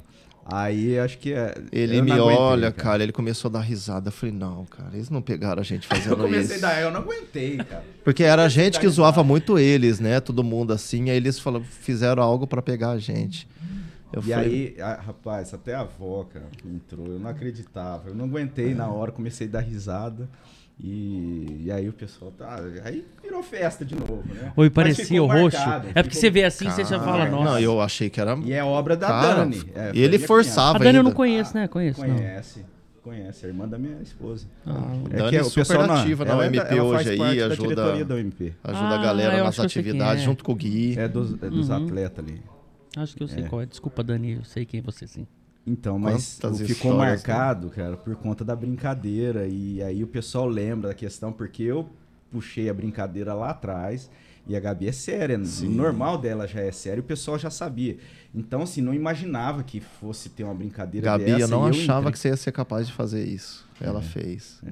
Mas foi um negócio marcante. Então, né? é, Da- da- é tudo Dentro jovem, disso né? que o Guerra falou, o porta-bico ficou por muito tempo por causa disso. O porta-bico. Acho que eu tenho lá no meu carro também um porta-bico. É. É, Então você É, pensa deixa assim, só pra aquela ele o história de, de ficar, né? Acaba a programação e ficar conversando e já vem de longe. Então, É. é.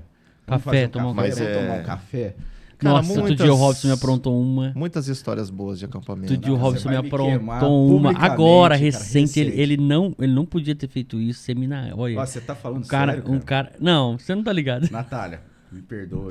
Estávamos na casa do Du, Foi sem fazendo intenção. confraternização foi do sem intenção. podcast Foi- e tal. Mas é de mim, fala do Guerra. Não, pelo não, amor não. de Deus. Ah, bom. confraternização do podcast, fazendo lá e, e todo mundo acabou. O pastor foi embora, começou a ir embora, um foi embora, foi embora. Quando ficou só eu e o Robson. Com o Eduardo lá e a esposa. E vai, a Natália já fazia uma hora que ela tava. Vamos, né? Já deu? Vamos, Ixi. vamos, E a vamos gente então. conversando. E a gente conversando. Peraí. Mas eu não vamos sabia, eu não Aí eu falei, quer ver, eu visto. vou animar ela. Vamos lá conhecer a, a biblioteca do Eduardo. Fomos lá conhecer ela. Não, beleza, tá, agora vamos. Já conheci, beleza? beleza. E ela começou e eu não atendi o que ela Mas foi falava, um ela fora começou. sem querer. Deixa eu explicar que foi um fora sem querer. Não foi. Aí foi pre... foi premeditado. Aí e ela começou aqui e tal, né? Aí o assunto tinha morrido. A gente ia embora. Esse aqui me virou. Oi, não vamos tomar um café? Cara, Uma hora da manhã. Eu fui, eu fui notar essa hora que ela olhou assim. Sabe aquela figurinha que sai o. o Assim, ó. do Ela, ela olha assim, ó. Ah, E o não, bico. mas, mas já tá tranquila agora, né? É, é, Já me perdoou, já tá. É. já perdoou. A gente Eu foi na casa dele, firmeza, na hora de ir embora, ele, vamos tomar um café. Natália, não, hoje eu vou tomar café. E pior que tomamos café aquele dia. No dia da, do Eduardo tomou. um Tomou, ele falou, não, Eduardo, agora eu vou fazer o café pra vocês. O Eduardo vai lá, ele pega o grão, moe o grão. Rapaz, a É, e Natália... não foi Você só não um sabia da café. história, senão ia rolar outro porta-bico. Deve ter rolado, né, no carro. Eu levei, tenho certeza. Meu, meu joelho tá até hoje. Meu E pé no- tudo Cara, ralado. então tudo isso aí, foi, negócio de moto, foi é, tudo é, história. é, é Ah, mentira. Ah, você tava lá, você viu, né? Foi ela mesmo. Não, Foi brincadeira. ela. O, o- voltando no, no Guerra aí, o nosso, nosso arrumador de eventos. Não, vamos dar um nome pra isso? Como é que é? Logística. O, O logística. O cara da logística. O Logística. O nome dele vai ser agora O Logística. É, o último Logística que você fez aí foi o acampamento que eu participei. Foi. É, nesse Foi o dia, acampamento. nesse dia foi, foi, foi bem diferente pra mim, porque eu tava, era novo, bem novo ali na, na igreja, né? E eu peguei o, o Guerra de, de professor lá. Eu falei, ô Guerra, você tá com tempo aí? Ele, não, pode falar o que foi. Eu falei, cara, me explica um pouco sobre, sobre a igreja, sobre o que que é. Então, entrando nesse assunto, explicar um pouco mais sobre, sobre os diáconos, né? O Fábio já teve aqui, que é o, e até ele tava vendo de não vir hoje, porque ele tava com medo de vocês tá com medo de falar alguma coisa, né? Ô, que né? isso. Que não condiz aí com a diaconal. Mas e como é que você entrou nesse trabalho de diácono? O, eu entrei, quando eu voltei, é, eu entrei na junta diaconal depois do Cardoso, inclusive. O Cardoso foi diácono antes que eu. Quantos anos? Eu entrei em 2006. E eu 2008. 2006. Nunca saiu. Não. E eu 2008. 2006 eu tô no quarto mandato. É, quarto mandato. Pre- O, Rapidinho. o Robson entrou junto, né? Foi. A Foi. gente foi Eu, ordenado Robson, diácono Sival. na mesma... Alexandre, se eu não me engano. Para os diáconos novos aí, qual que é a dica que você dá? Aparecer muito, aparecer pouco ou não aparecer? Cara, é, eu vou falar algo assim, né? Uma vez, quando eu fui, quando a gente, quando eu participei da minha primeira eleição de, de presidente de UMP, aí eu falava pro pastor assim, falei, pastor, mas ser pastor, ser presidente de UMP, eu, eu tenho medo, e o que, que eu vou fazer? Ele falou assim, não, é só continuar trabalhando. Você, você, tá, você foi indicado porque você trabalha, porque você faz. E a gente brinca lá na junta diaconal que é o seguinte: quando o nosso trabalho, é, quando a gente não aparece, é porque o nosso trabalho foi bem feito. Então, assim, é, é um trabalho muito de bastidor. A gente chega muito cedo, a gente organiza, estrutura tudo para que tenha o bom funcionamento do culto, né? Então, por isso que a gente chega mais cedo. É, somos em três equipes hoje, né? De, da junta diaconal. Então, a gente chega, estrutura tudo, organiza, pega o boletim, vê as programações que tem, como que vai ser, se vai ter algo a mais, se não vai ter. Então, dentro dessa liturgia, a gente organiza tudo para que o culto funcione e a gente não apareça, né? Quando aparece é porque algo está precisando ser feito ali na hora e tal, que pode acontecer também, né? Mas geralmente é dessa forma aí. Entendi. Então a dica é: não apareça. apareça antes. Apareça. Eu, eu vou ser sério, já, já vou deixar claro aqui que não vai dar, porque eu sou um aparecido. Na verdade, na verdade o, o não apareça que ele quis dizer é outro, né? Mas respondendo, É, entendi, respondendo a entendi. tua pergunta também, assim, o que precisa ser feito, Felipe, eu vejo que hoje em dia a gente tem uma, uma carência e uma necessidade das pessoas se envolverem, né? Em, todas as, em todos os aspectos. Tanto no aspecto de, de junta diaconal ou de outros, outros ministérios, outras sociedades da igreja também. E a junta diaconal especificamente é participar. Nós hoje, como o Cardoso disse, somos três equipes. Mas se a gente for ver a quantidade de coisas que nós temos na igreja, as atividades, etc. e tal, nós precisamos de mais braços. porque acaba certeza. sendo os mesmos que fazem tudo. Acaba sendo os mesmos diáconos que acabam fazendo tudo. Alguns estudam, alguns trabalham, não tem a disponibilidade de estar ali em tempo integral. Então, quanto mais pessoas nós tivermos ajudando, aparecendo dentro da, da igreja, levantando, se disponibilizando, é óbvio que é muito melhor. É porque a gente não é um aparecer para para É que assim- aparecer por si mesmo, né? É Exato. aparecer por conta da necessidade. Exato. Muitas vezes é isso. Hoje, graças Precisa aparecer, né? Não pode Precisa. se omitir. Não, E- sim. É e que eu quis dizer é de outra forma. Hoje, graças a Deus, nós temos muitas atividades na igreja. Uhum.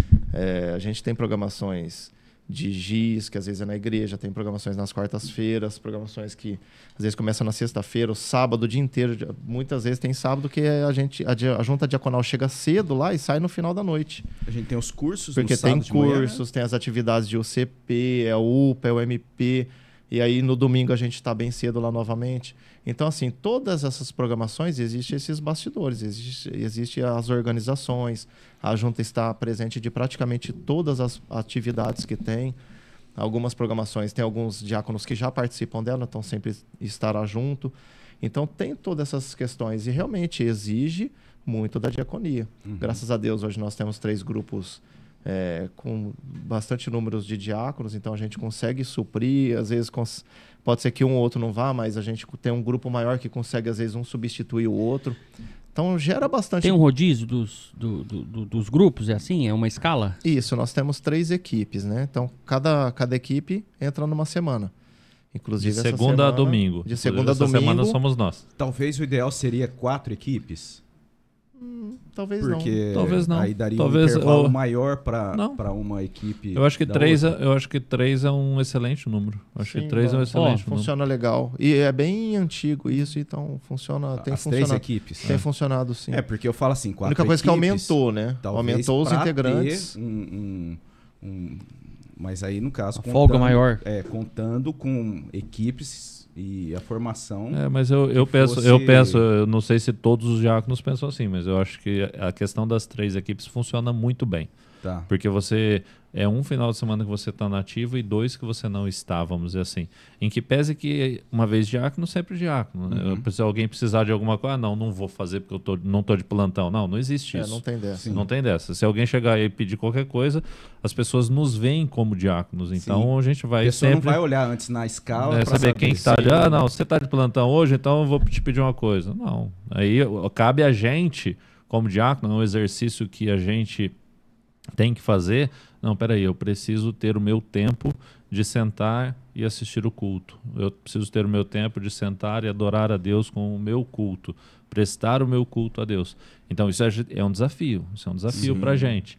Eu pego, por exemplo, esse final de semana, eh, a gente fala, brinca muito, Felipe, a questão do, dos comprovantes, né? Ah, manda o comprovante pro guerra, isso, aquilo. Essa semana que passou, eu não consegui administrar os comprovantes, não consegui preparar os comprovantes. Eu deixei para fazer no domingo de manhã, porque no domingo à tarde eu tinha compromisso. Então, enquanto o culto estava acontecendo, eu estava com o meu notebook organizando Você os comprovantes. cultuando a Deus com Através do meu trabalho de diácono. organizar Exatamente a questão isso. financeira ali do Exato, só que, não era, só que não era o meu plantão enquanto diácono. Uhum. Então a gente tem que tomar esse cuidado. Eu preciso procurar fazer isso fora do horário de culto para que eu tenha, enquanto eu estou fora da minha escala de diácono, que eu também preste o meu culto. Mas é uma benção. Eu vejo que a gente precisa, os jovens precisam participar. Fica aí o, o recado especial para os jovens: se envolvam, participem, comecem, porque ninguém vai começar diácono. Às vezes eu vejo essa geração, né? Fica aqui um. Eu já falei isso com vários jovens. Eu vejo essa geração assim: não, eu só vou casar a hora que eu tiver meu apartamento, a hora que eu tiver minha casa, a hora que eu tiver isso. Cara, constru... casar é construir junto. É construir uma vida junto, é, com, é comprar uma casa junto, que seja financiada, que seja investida, é ralar junto, é, É. construir junto. Ah, não, só vou ter filho o dia que eu tiver minha casa, meu carro estiver quitado, eu estiver formado. E aí você não constrói junto. A, a Ju se formou, eles eram casados já. A Lu se formou enquanto a gente casou. No, quando eu- naquele episódio que eu citei que eu fui para São Paulo, eu casei em dezembro de 2004. No ano de 2005, foi o último ano de faculdade da Lu. A Lu estudava em Monte Aprazível. Para a gente mudar a faculdade de Monte Aprazível para São Paulo, ela ia ter que estudar um ano a mais. E tipo assim, no dinheiro de hoje, no dinheiro de hoje, uma faculdade está o que hoje? Mil, Mil, reais? mil, é. mil reais. No dinheiro de hoje, a faculdade em São Paulo ia custar 3 mil reais. Enquanto aqui na Dom Bosco, que a Dom Bosco ainda era mais barato na época, por ser fundação, não ser faculdade, é, era mais barato ainda.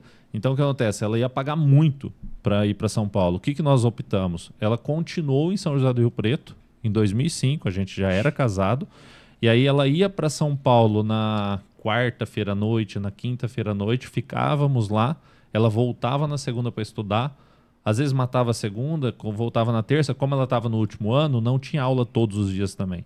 Então eu falo assim, a gente construiu uma vida juntos. Sim. A gente construiu uma É. vida juntos. Então, é, fica o recado para os jovens, especificamente falando sobre a junta diaconal, se envolvam, participem, procurem fazer os cursos. A- agora tem lá um. Como que chama? Não é estatuto, preparo de- é... Fugiu o nome agora, mas tem lá um- uma diretriz. Tem lá Uhum. uma diretriz que o nosso conselho é, aprovou para que a gente, para que o diácono possa participar como um auxiliar, Uhum. etc e tal. E Fazer é um um curso, né? É um É o curso, curso que é um tá lá no curso. Tem nosso curso, site. Tem, É. tem a É. possibilidade dele participar e entender o que que é diaconia para não Eu vou participar até de uma perda- pegar o gancho e deixar para você, o Guerra citou do curso que tem ali para o preparo para você se tornar diácono ali da nossa igreja. E tá lá no nosso site www.ipbriopreto.org.br e no nosso site também você tem acesso a várias informações, outros cursos. Então fica ali é, esse curso que está ali disponível, além de outros cursos, tudo isso gratuito. Então é uma oportunidade muito grande que a gente tem de ter acesso a isso. Se você é membro da nossa igreja, se você eh, não é membro, entre lá, conheça ah, o site da nossa igreja e já puxando aqui para o Calvinamente, né? O nosso Instagram, arroba Calvinamente também, a gente tem ali várias eh, os cortes, bastante coisa daquilo que acontece eh, nesse preparo no projeto Calvinamente, além de contar também com os episódios no Spotify e também no Apple, é, Apple Podcast, né? E então a gente tem essa, essa disponibilidade, fica aí esse convite para você interagir, deixar, marcar, fazer o comentário aqui no, no na descrição, enfim. É, a gente sempre coloca isso, até puxando por conta de você ter citado a, desse conteúdo que está lá no, no site da igreja. E você tocou num ponto assim que a gente enfrenta é, a questão dos jovens. Mas eu, eu acredito assim, não é só os jovens, não, né? Não é só os jovens. Porque é, às vezes você tem potencial de muitas pessoas que chegam na igreja e às vezes não, não, se, de, não se abrem a esse potencial de servir. Porque até na raiz da palavra diácono, de, em certa medida, todos os crentes são chamados a servir. servir. E, e, a diaconia, a, o termo diaconia vem dessa palavra de servir, de serviço. Então, é, fica aí esse, é, essa, é, esse papel, né? Fica esse, esse alerta, esse despertar para toda a igreja, para que uhum. toda a igreja se envolva, para que todos os homens possam se envolver com isso. Uhum. e se, se aproximar, se aproximar. Então, assim, ó, a pergunta que falou é a seguinte, ah, tem que aparecer, ou tem que fazer alguma coisa cada vez mais a gente precisa fazer. É. Então não é só porque eu, eu, eu só vou tirar esse negócio daqui do meio da igreja aqui se eu for diácono. Não, meu irmão, vai lá e tira. É. Não espera o diácono ir lá para tirar. Ah, o lixo tá virado aqui. Não, meu irmão, levanta o lixo lá. Faz. E, hum. e, precisa quebrar o paradigma também que para trabalhar na igreja tem que, tem que ter cargo, cargo coisa, não. Que, e, não, então. E, e se ah, para eu servir como modelo, ou como o homem, ou como é, não, eu tenho que ter o cargo, tem que tem que ficar é, ali Você sabe que as coisas. Não, às a vezes minha... a pessoa tem um negócio ali na, na frente para ser feito, a pessoa deixa para não. A minha é. primeira é... indicação à diaconia é, eu trabalhava, porque quando eu entrei na, na igreja, passou esse período que eu participava do MP, aí eu né, participava do MP, da ação social, eu trabalhava na recepção.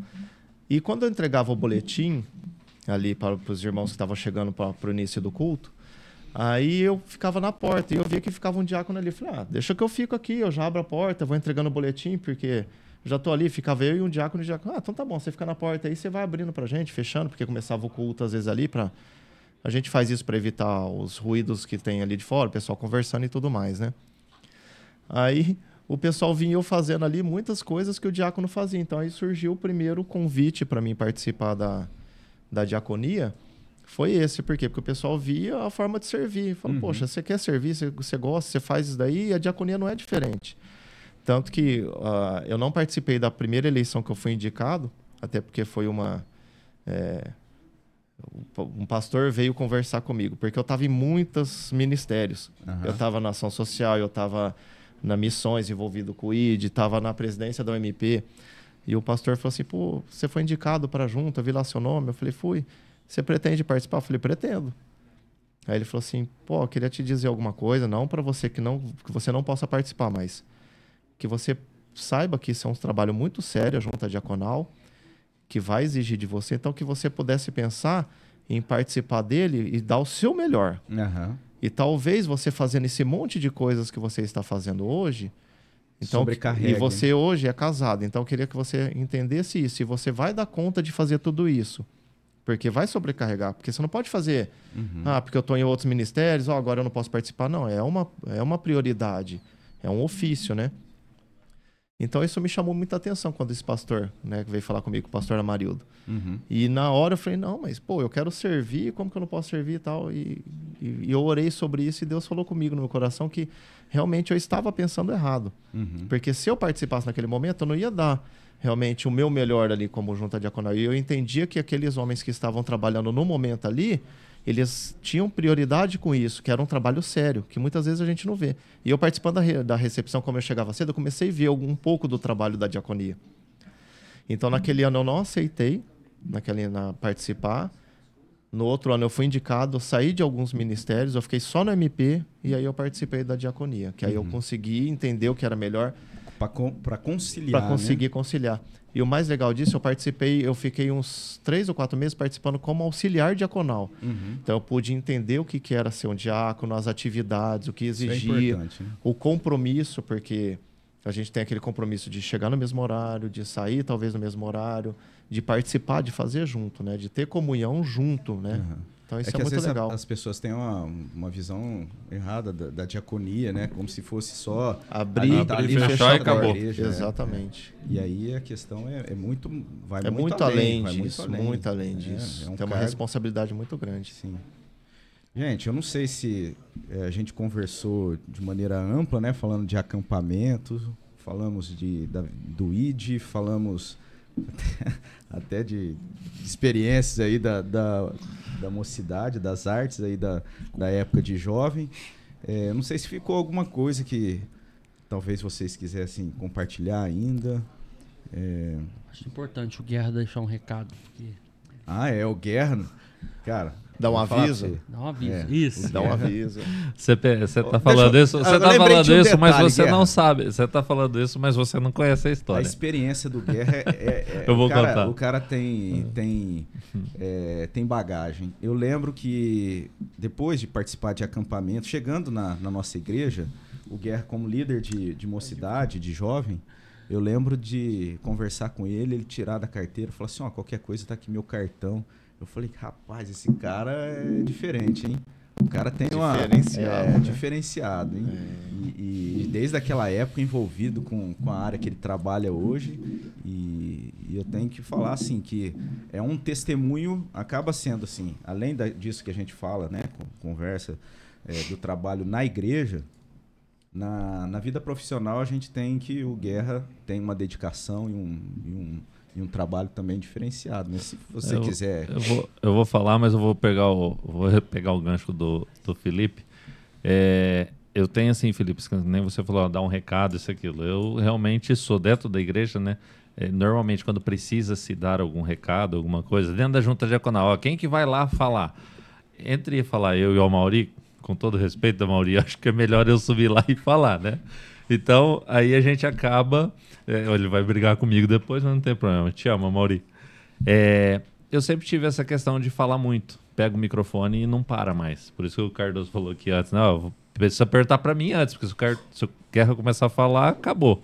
Mas eu gosto de falar. Eu sempre tive essa questão da comunicação, é, de estar à frente, de, de organizar na questão logística. Essa visão eu sempre tive. E eu Vamos gosto saber, disso. o dia que eu faltar aqui, você, né, a gente traz o Guerra. Eu- Rapaz, ele não se aperta não, com mas isso, eu- não, né? Não, não me aperta, não, mas eu não tenho todas as habilidades do professor. Aí é Ah. difícil, né? Aí não tem Olha como. aí, ele tá assistindo mesmo. Aí não tem como. Eu assisto todos.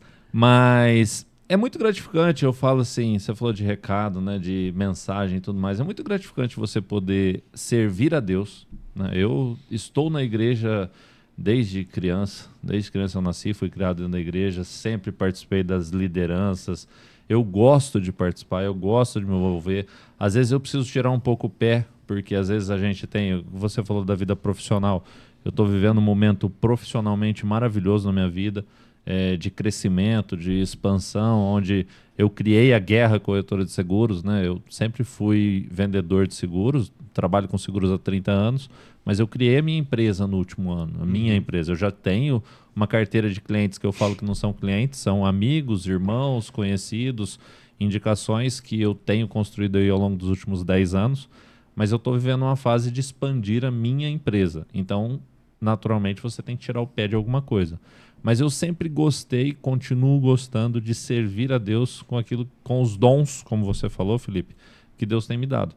Então, esse dom da comunicação, esse dom de, da logística, da organização, de juntar as pessoas. Então, o acampamento está aí. O acampamento está aí. Nós vamos falar, vamos falar aqui do acampamento. É, ele vai acontecer. Eu já falei com o pastor, estou à frente de novo do acampamento. Ele vai ser agora no período do carnaval, que a gente sempre faz o acampamento no período de carnaval. O tema do acampamento esse ano vai ser, de cabeça, viver ou crescer o desafio da maturidade. Então, esse é- vai ser o tema do acampamento. O pastor Misael, que será o preletor. Então, toda a parte de organização do acampamento, ela começa a acontecer agora nesse mês de outubro, novembro. É. As divulgações dentro da igreja, as inscrições, tudo começa a acontecer agora no final de outubro, começo de novembro. Então, para você, já fica aí registrado, grave essa data, participe. Nós temos muitos irmãos que não participam nesse período. Sim. Tem muitos irmãos que não participam. Alguns que aproveitam o feriado para viajar. É fato. Isso é fato. Mas nós temos muitos irmãos que nós sabemos que não vão viajar, que às vezes ficam em casa, passando ali um final de semana em casa, sem fazer nada, e você pode estar desfrutando de momentos maravilhosos em comunhão com, com a igreja, que é fantástico. É maravilhoso isso. Olha, tá assistindo juntou mesmo. os dois. Tá assistindo. É fantástico E, é maravilhoso. É fantástico. Gente, eu posso falar assim que mudou a minha vida esse acampamento. É, me deu um, um norte, porque a gente sendo crente, a gente tem aonde ir, né? E quando você não é crente, não, não tem uma, uma igreja ali, uma sociedade, né? Você acaba ficando perdido nesse mundo. Então, o acampamento me mostrou isso. E, e se você não for, meu amigo, você vai perder uma oportunidade única na sua vida de se chegar mais perto dos irmãos e estar em comunhão ali, falando de um assunto que é o principal na sua vida, que é Cristo, que é Deus. Então, não perde a oportunidade, não perde, não perde. Se perder, eu vou te zoar o resto do ano, tá bom? E já vai fazer o convite pro acampamento, Guerra? Como é que é? Tá, tá feito. Agora no finalzinho de outubro a gente abre as inscrições. E Agora, o tema final- já. o tema é. Eu vou falar de novo, né? Oh, Ah, Para as crianças é fantástico, né? Viver, viver ou crescer, o desafio da maturidade. Olha isso. Viver ou crescer, o desafio da maturidade. E a gente vai fazer um podcast lá ao vivo, vamos levar todos os equipamentos, né, Robson? Você acha que vai dar certo? Pode organizar eu- isso, Guerra? eu- Você Podemos, tá? Vai lógico, ser uma experiência Lógico. para a igreja muito Né? legal. Bora, bora lá. A gente Vai montar lá a estrutura toda e tal, né? A parte da Legal. tarde que tem aquele, aquela Bora. folga. O, o acampamento é o seguinte, Felipe. Você tem a questão das palavras que são é, excepcionais. Né? O último acampamento foi falado muito sobre dons. Você falou sobre dons, foi falado muito sobre dons. É, Maravilhoso. então, assim, a palavra ela é sensacional.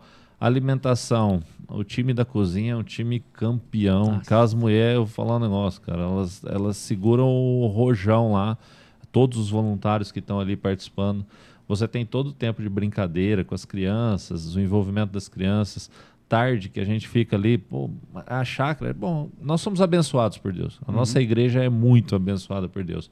Ter aquela chácara, ter aquela estrutura que nós temos, e muitas vezes, quando eu falo, muitas vezes muitos irmãos não valorizam, é porque infelizmente, eu falo isso com dor no coração. Infelizmente, ah, mas eu vou ter que ir lá na chácara, eu vou sujar meu carro. Cara, a gente tem uma baita de uma estrutura. E hoje nem mais isso você tem desculpa, porque agora você pode entrar ali por, pelo sete para ali É. e você anda 150 metros na terra. Mas é uma estrutura fantástica, uma estrutura maravilhosa, realmente. Que a gente fica o convite aí. O acampamento vai acontecer no feriado de carnaval, como sempre acontece no feriado de carnaval. Então, Eu vou ajudar a divulgar essas vagas e vou ficar no pé de cada um que eu sei que, que Aí, vai ó. ficar.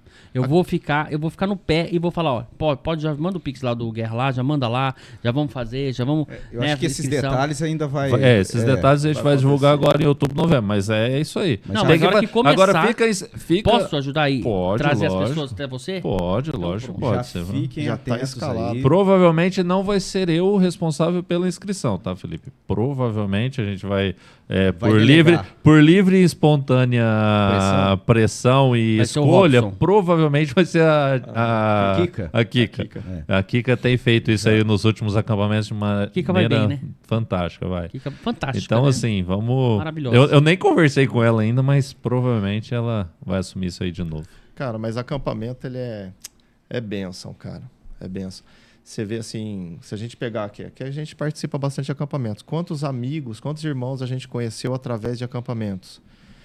É, se a gente pegar ao longo aí, pelo menos da minha parte, cara, quantas bênçãos aconteceram. Eu lembro de um de um desses acampamentos que nós fizemos de carnaval, contar bem rapidamente aqui.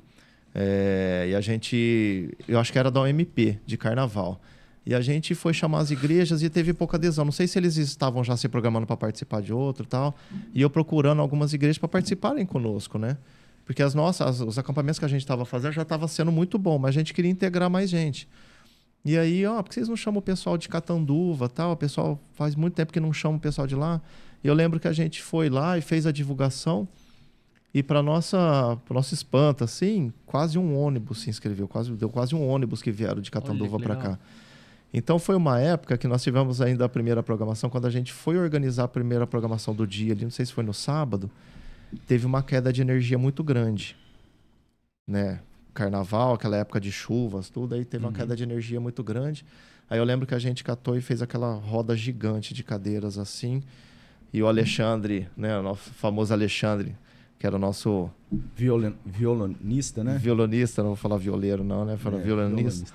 Ele tinha uma pasta de músicas, mais ou menos essa grossura, assim, ele abria assim, não, vamos tocar um violão aqui, a gente vai louvando. Eu sei que a gente ficou um tempão ali louvando e cantando louvores ali, foi um momento muito rico para nós, foi Não, a gente se não tivesse caído energia, não ia olha que maravilhoso. Isso aí, Mas isso o, aí o que eu é quero rico. dizer com isso é o seguinte, que Deus prepara momentos que às É. vezes a gente não se dispõe a participar. Então pode ser momentos maravilhosos que a gente vai passar e a gente não participa. Às vezes Igual- pensa só na dificuldade. igual o Guerra falou, lá, assim. É porque a gente, a gente percebe muitas vezes que a pessoa vai quando não tem algo para fazer. É. Ah, será que eu tenho algo para fazer? Não tem. Ah, então eu vou no acampamento esse dia. E a gente não queria isso. A gente queria que as pessoas se envolvessem, que os irmãos se envolvessem para descobrir o que é legal. Lavar uma panela junto. É legal almoçar junto. É? Cara, hoje eu vou sentar na mesa daquele irmão lá que não tem ninguém, eu vou conversar, Não é vou fazer sempre com os amizade. mesmos. É, Entendeu? acampamento Nós, é legal isso, nós né? citamos o Alexandre aqui agora, né? Cadê o Alexandre? Esse Alexandre hoje ele mora em Catanduva. Por quê? Porque ele casou quê? com a Valéria que nós conhecemos naquele Naquele acampamento. acampamento. Então, assim, são coisas que a gente não sabe o que pode acontecer, entendeu? E, mas Deus, às vezes, está preparando momentos ali de Coitado, comunhão, de aprendizado. Você falou que foi bênção para você. Então, é isso daí, acampamento e, e é... até eu ia destacar esse aspecto, porque às vezes a pessoa tem uma noção de acampamento, ah, mas é aquela bagunça, é, não tem um propósito específico. E os nossos acampamentos, eles têm. é, Tem assim, logística, questão- tem gestão. É, a questão de, de logística, mas eu digo assim, até os estudos são Sim, profundos, é uma sim. oportunidade. Até um dos acampamentos, a série de palestras que a gente teve ali com o reverendo Misael se tornou livro, né, que é a Luta Cristã, livro do, do reverendo Misael. Então você vê que existe a dedicação, a gente já tem agora o, o tema do próximo acampamento, É já está sendo trabalhado organizado. a, a questão das palestras. Então é uma oportunidade, às vezes a pessoa fala assim: ah, mas não é muito minha praia, esse negócio de ficar ali, chácara. A gente, assim, aí a pessoa vai, ela é impactada. É. Exatamente. E, e se a pessoa tiver faltando a motivação, no sentido assim, mais de, de aprendizado, fica aí o, o convite, você vai ser edificado profundamente. Precisa dar esse primeiro né? passo aí. É, eu, eu, eu fui um bem-aventurado naquele momento que eu decidi ir, que foi a hora que você me falou, em seguida já falou com guerra, já, no mesmo dia, não, não, não foi?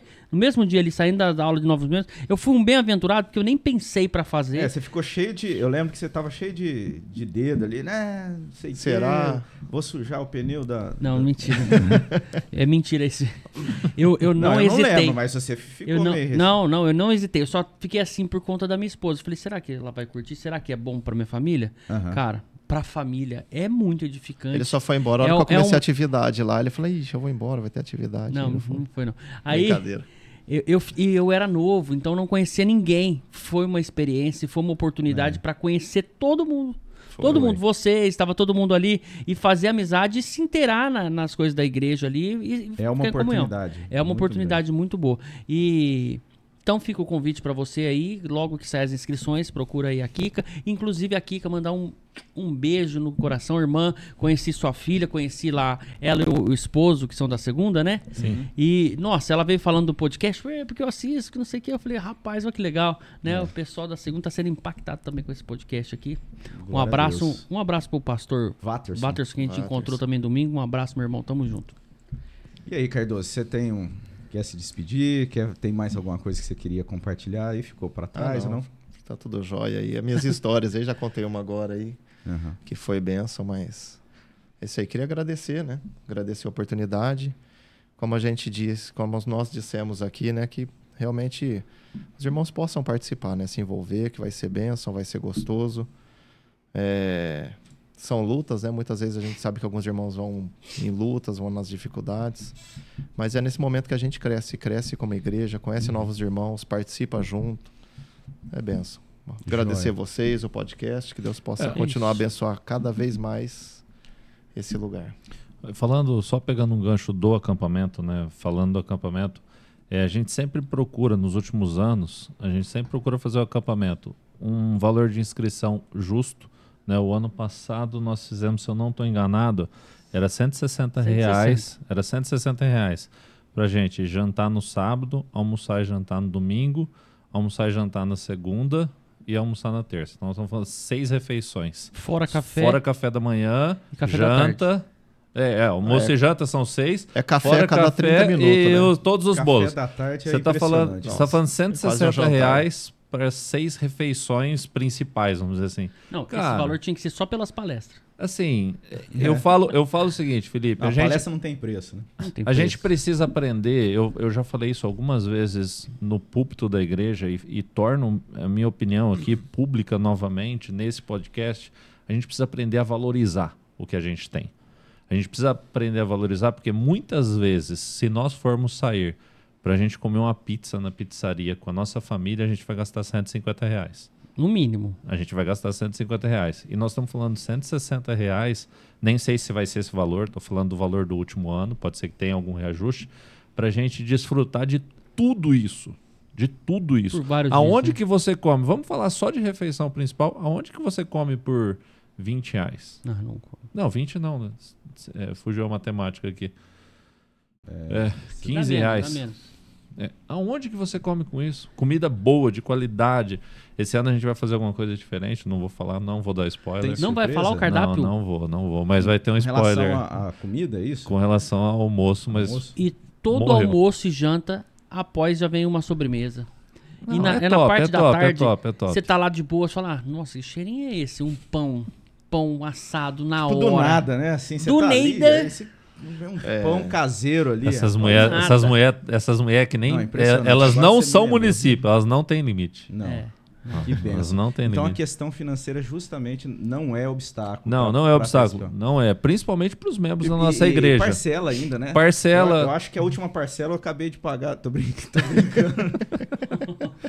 Parcela antecipada. Provavelmente a gente vai fazer a mesma coisa. Quem fizer a inscrição antes, paga um valor menor. Quem tem filhos. Às vezes a pessoa fala assim: ah, mas eu tenho uma dificuldade, ou eu tô passando uma fase que eu não tenho condições. Cara, procura, me procura. Essas questões eu, eu procuro tratar elas é, individualmente, até porque eu trato isso como diácono também. Eu misturo um pouco a questão de ser responsável no acampamento e a questão da junta diaconal, para a gente, ó, essa família aqui tem uma necessidade de participar. Meu irmão, você vai participar com a tua família, você não vai pagar. Não é por falta de dinheiro que você não vai par- participar. Agora, eu também não vou sair pegando todo mundo na igreja, ó, eu quero que você vá e você não precisa pagar, ó, eu quero que você... Não, não é assim. A gente tem que. Cada um tem que saber a sua realidade, cada um tem que dar o seu passo, cada um tem que se é um dispor. trabalho diaconal mesmo, né? Exato. Sim. Interessante. Mas a gente está fazendo o acampamento para que a igreja possa participar. No, no último deu 180 pessoas, se eu não estou enganado. Bateu recorde? Não. Não, né? Não, não, não, porque Vamos- nós já. vamos Nós, quebrar não, o recorde Não dessa em vez? termos de igreja, né? É, O nosso acampamento hoje ele é a igreja local, mas nós já fizemos acampamentos aqui de federação com 600 jovens. Vamos, vamos, vamos Não, bater recorde. teve, já teve mais. Acampamento da, da igreja, vamos, vamos bater o recorde. Eu acho que Bora. comporta ali, indo e voltando, quem é daqui de Rio Preto, por exemplo, só para participar o dia todo. Você acha que comporta ali 400 pessoas? Comporta. Eu acho Então, que comporta. Tá lançado o o que a gente desafio. precisa é inscrevam. Desde que se inscrevam antes, porque o, o grande problema que a gente tem no acampamento, Isso é Felipe. Isso é importante falar. O, o grande problema que a gente tem no acampamento é, em o seguinte: hora, né? Esse ano eu vou fazer um trabalho diferente com uns 10. Tem uns 10 que tá o nome aqui, que eu não vou citar o nome, mas eu vou chegar e vou. Ô Felipe, vem cá, vamos conversar eu sei aqui, ó. Eu quero. Ou você vai ou você não vai. Por quê? Porque o que acontece é o seguinte: a gente tem sempre aquela questão, ah, eu não vou participar.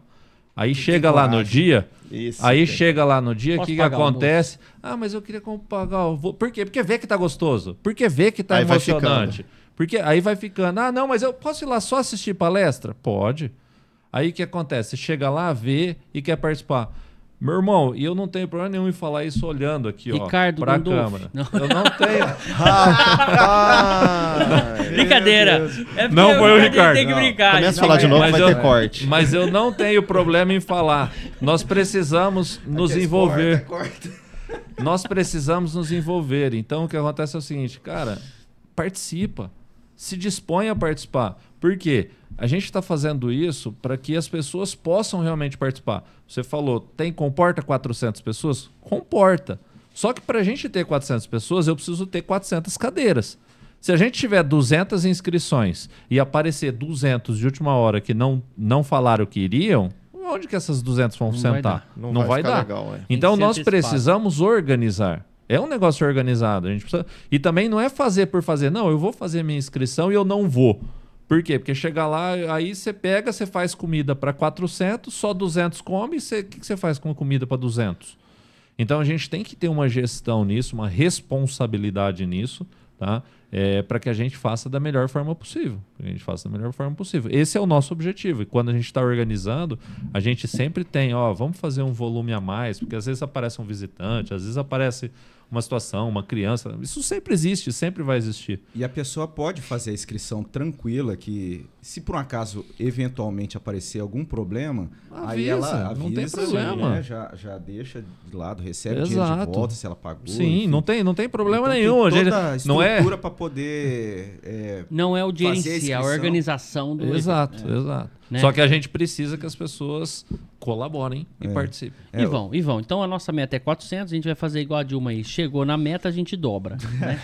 Mas é, é algo interessante da- do pessoal pensar realmente, porque por conta de ser algo da igreja, às vezes a pessoa pensa assim, não, mas é, a gente é da igreja aqui e tal, mas hoje eu acho que eu vou lá É. e, e aí dá certo, dá um jeitinho e a gente precisa parar com isso, né? Se tá dando toda a oportunidade de ser Sim. um negócio bem organizado, então faça a inscrição. Se por um acaso não der para, aí avisa, né? Já, já recebe de volta ou enfim, fica tudo tranquilo, colabora. É uma maneira também de testemunhar de Sim. forma positiva e, e vai ser uma benção, com certeza, esse acampamento, né? Com certeza absoluta.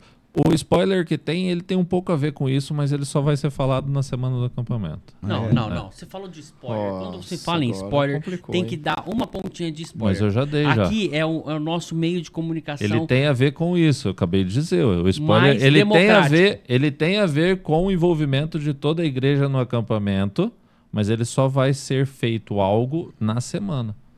Ponto, Você acabou. falou e não falou. Guedes. Mas essa é a ideia. Eu, eu tô entendendo assim, se a pessoa tiver inscrição, ela vai comer, porque ela ele tinha falado alguma coisa com relação à comida. Então, se a pessoa tiver inscrição, ela vai comer, se não tiver, não vai comer.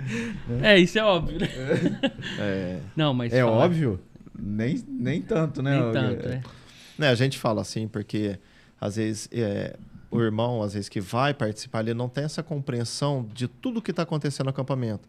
Às vezes na logística, desde ter uma cadeira, de, da preparação das comidas, no Falando. café. Vai soltar, Porque- vai falando spoiler, vai. O spoiler eu não sei, rapaz, senão até Rapaz, pensaria. então, então o negócio Então é bem tem, uma, tem toda mesmo. a organização para isso. Então você imagina, já passamos por situações, às vezes, de, das irmãs lá na cozinha, poxa, acabou tal, precisa fazer uma outra parte, porque passou daquele limite, a gente fica numa situação, às vezes, difícil de suprir, e agora você vai falar não. E...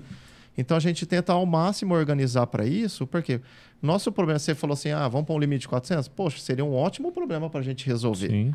Mas organiza, or- sendo organizado, opa, agora nós temos 400, lugar, 400 pessoas que vão participar, como que nós vamos fazer? Aí, beleza, a gente senta e conversa sobre isso. Então seria ótimo debater sobre isso daí. Agora, o duro é você chegar lá e ter 20, 30, 40, 50 pessoas a mais e a gente não saber o que vai fazer. E você chegar e falar, poxa, irmão, você não vai poder participar da refeição, porque não tem, porque não foi organizado. Porque... E é ruim até pro testemunho, né? Às vezes você tem gente chegando nova na igreja, aí Sim. vê lá, parece, fica parecendo que foi falta de, de E gente- organização. Exatamente. Ô, Rob, se a gente não é. A gente não é legalista no sentido de que, ó, não, só vai comer aqui quem tiver com uma pulseirinha. A gente já tentou fazer isso para tentar melhorar a organização, mas não dá. Às vezes a pessoa tá lá, a gente tem um espaço aberto, são muitas pessoas. A pessoa entrou na fila, Uhum. então a gente, a gente conta com bom senso. A gente conta, aqui é meio que um desabafo, mas é real. A gente conta com o bom senso de todo mundo para que a gente consiga fazer da melhor forma possível. É, A ideia é essa, entendeu? É fazer. A gente faz de todo o coração, cozinha e tudo mais, e a ideia é participar, E poxa é vida. tão bom você estar fazendo do jeito certo, se organizar e pagar antes, você, você chegar lá, pra você não ser, tipo, não, não ser mal visto, mas você ficar, você mesmo com aquele peso, puxa, eu não fiz antes, agora eu tô aqui, pô, né? Será que vai dar certo? Será que vai faltar pra alguém?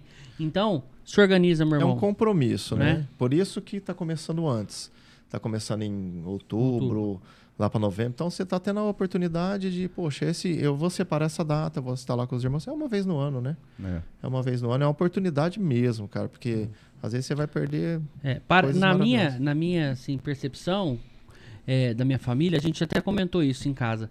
parece uma viagem. Parece que você vai para uma viagem, vários dias, no último dia a gente, nossa, tá acabando.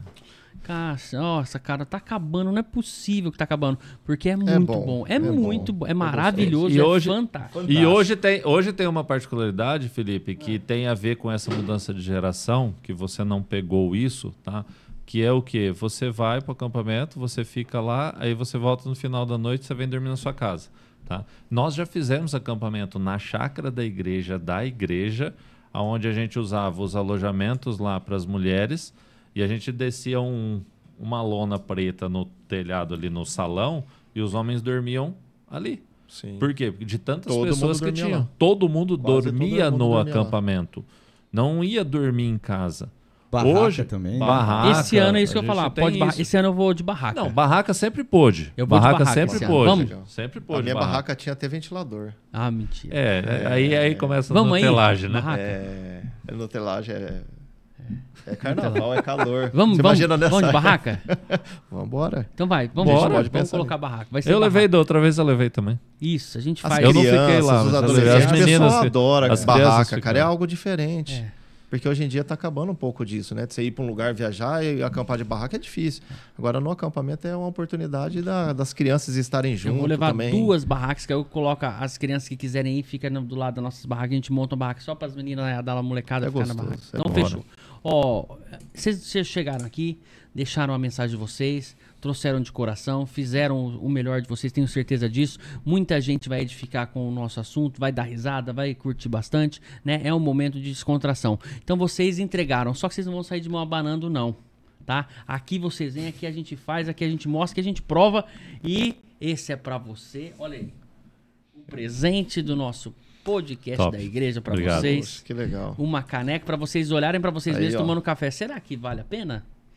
Top. Eu trabalhar Top hoje, vou demais. ficar tomando café Aí, olhando pra mim. Pessoal que toma um café sem açúcar, né? Privilégio, hein? Adoça, né? Adoça. Eu foco isso aqui.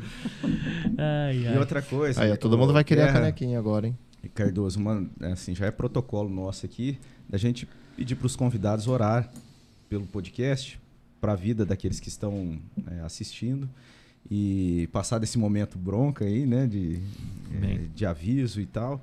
Então, o Guerra que gosta mais, eu vou dar o Decide entre eles por aí, né? O que favor. vocês acham? Quer decidir Por entre favor. vocês? Quem faz? Porque às ó? vezes ele vai sair com esse. Tipo, ah, falei pouco. Faltou alguma é, coisa, Faltou né? alguma coisa, um pingo no i ali e tal. É Rapaz, oportunidade, é, é né? tenso o negócio. Se eu bem conheço, né? A decisão já está tomada, Já né? tá Quem vai tomada. fazer a oração, terminar Falar o nosso nada, não. É, eu só queria mais uma vez reforçar para você continuar participando, apoiando o nosso projeto, já atento para o próximo episódio. Então, eu creio que, como o Felipe também colocou, o momento que a gente teve aqui de conversa, muita risada e de edificação, né? Amém, E aí a amém. gente termina com esse momento de oração. Então já fica aí é, você participando desse momento de oração também, recebendo das bênçãos do nosso Deus por meio dessa, desse momento de oração. É isso, Felipe? Você tem mais alguma coisa para Mais nada a dizer, só agradecer. Deus abençoe, muito obrigado. Amém. Amém. Então vamos Vamos orar. Pai de amor, louvado, engrandecido e exaltado seja o teu santo nome. Nós nos colocamos diante de ti, agradecendo ao Senhor por esse projeto, agradecendo ao Senhor por esse tempo, agradecendo ao Senhor, ó Pai, por tudo que o Senhor tem feito na vida da nossa igreja. Obrigado, Pai, pelas oportunidades de tantos irmãos que vieram aqui, que contaram um pouco das suas histórias, que compartilharam sociedades, ministérios, ó Pai, e o Senhor continua abençoando a tua igreja cada vez mais e mais. Te pedimos que abençoe o acampamento do ano que vem, que possa ser uma bênção como os outros foram e que cada vez mais e mais pessoas se acheguem a Ti, te busquem em espírito e em verdade e com todo o coração. Muito obrigado, Pai, por cada um que está envolvido aqui, trabalhando na parte administrativa desse podcast, que o Senhor esteja cuidando da vida individual, das Amém, famílias e que cada vez mais e mais o Senhor seja louvado através desse espaço. É o que nós te pedimos e te agradecemos em nome de Jesus. Amém. Amém. Amém. Amém. Deus abençoe. Até o próximo episódio. Amém.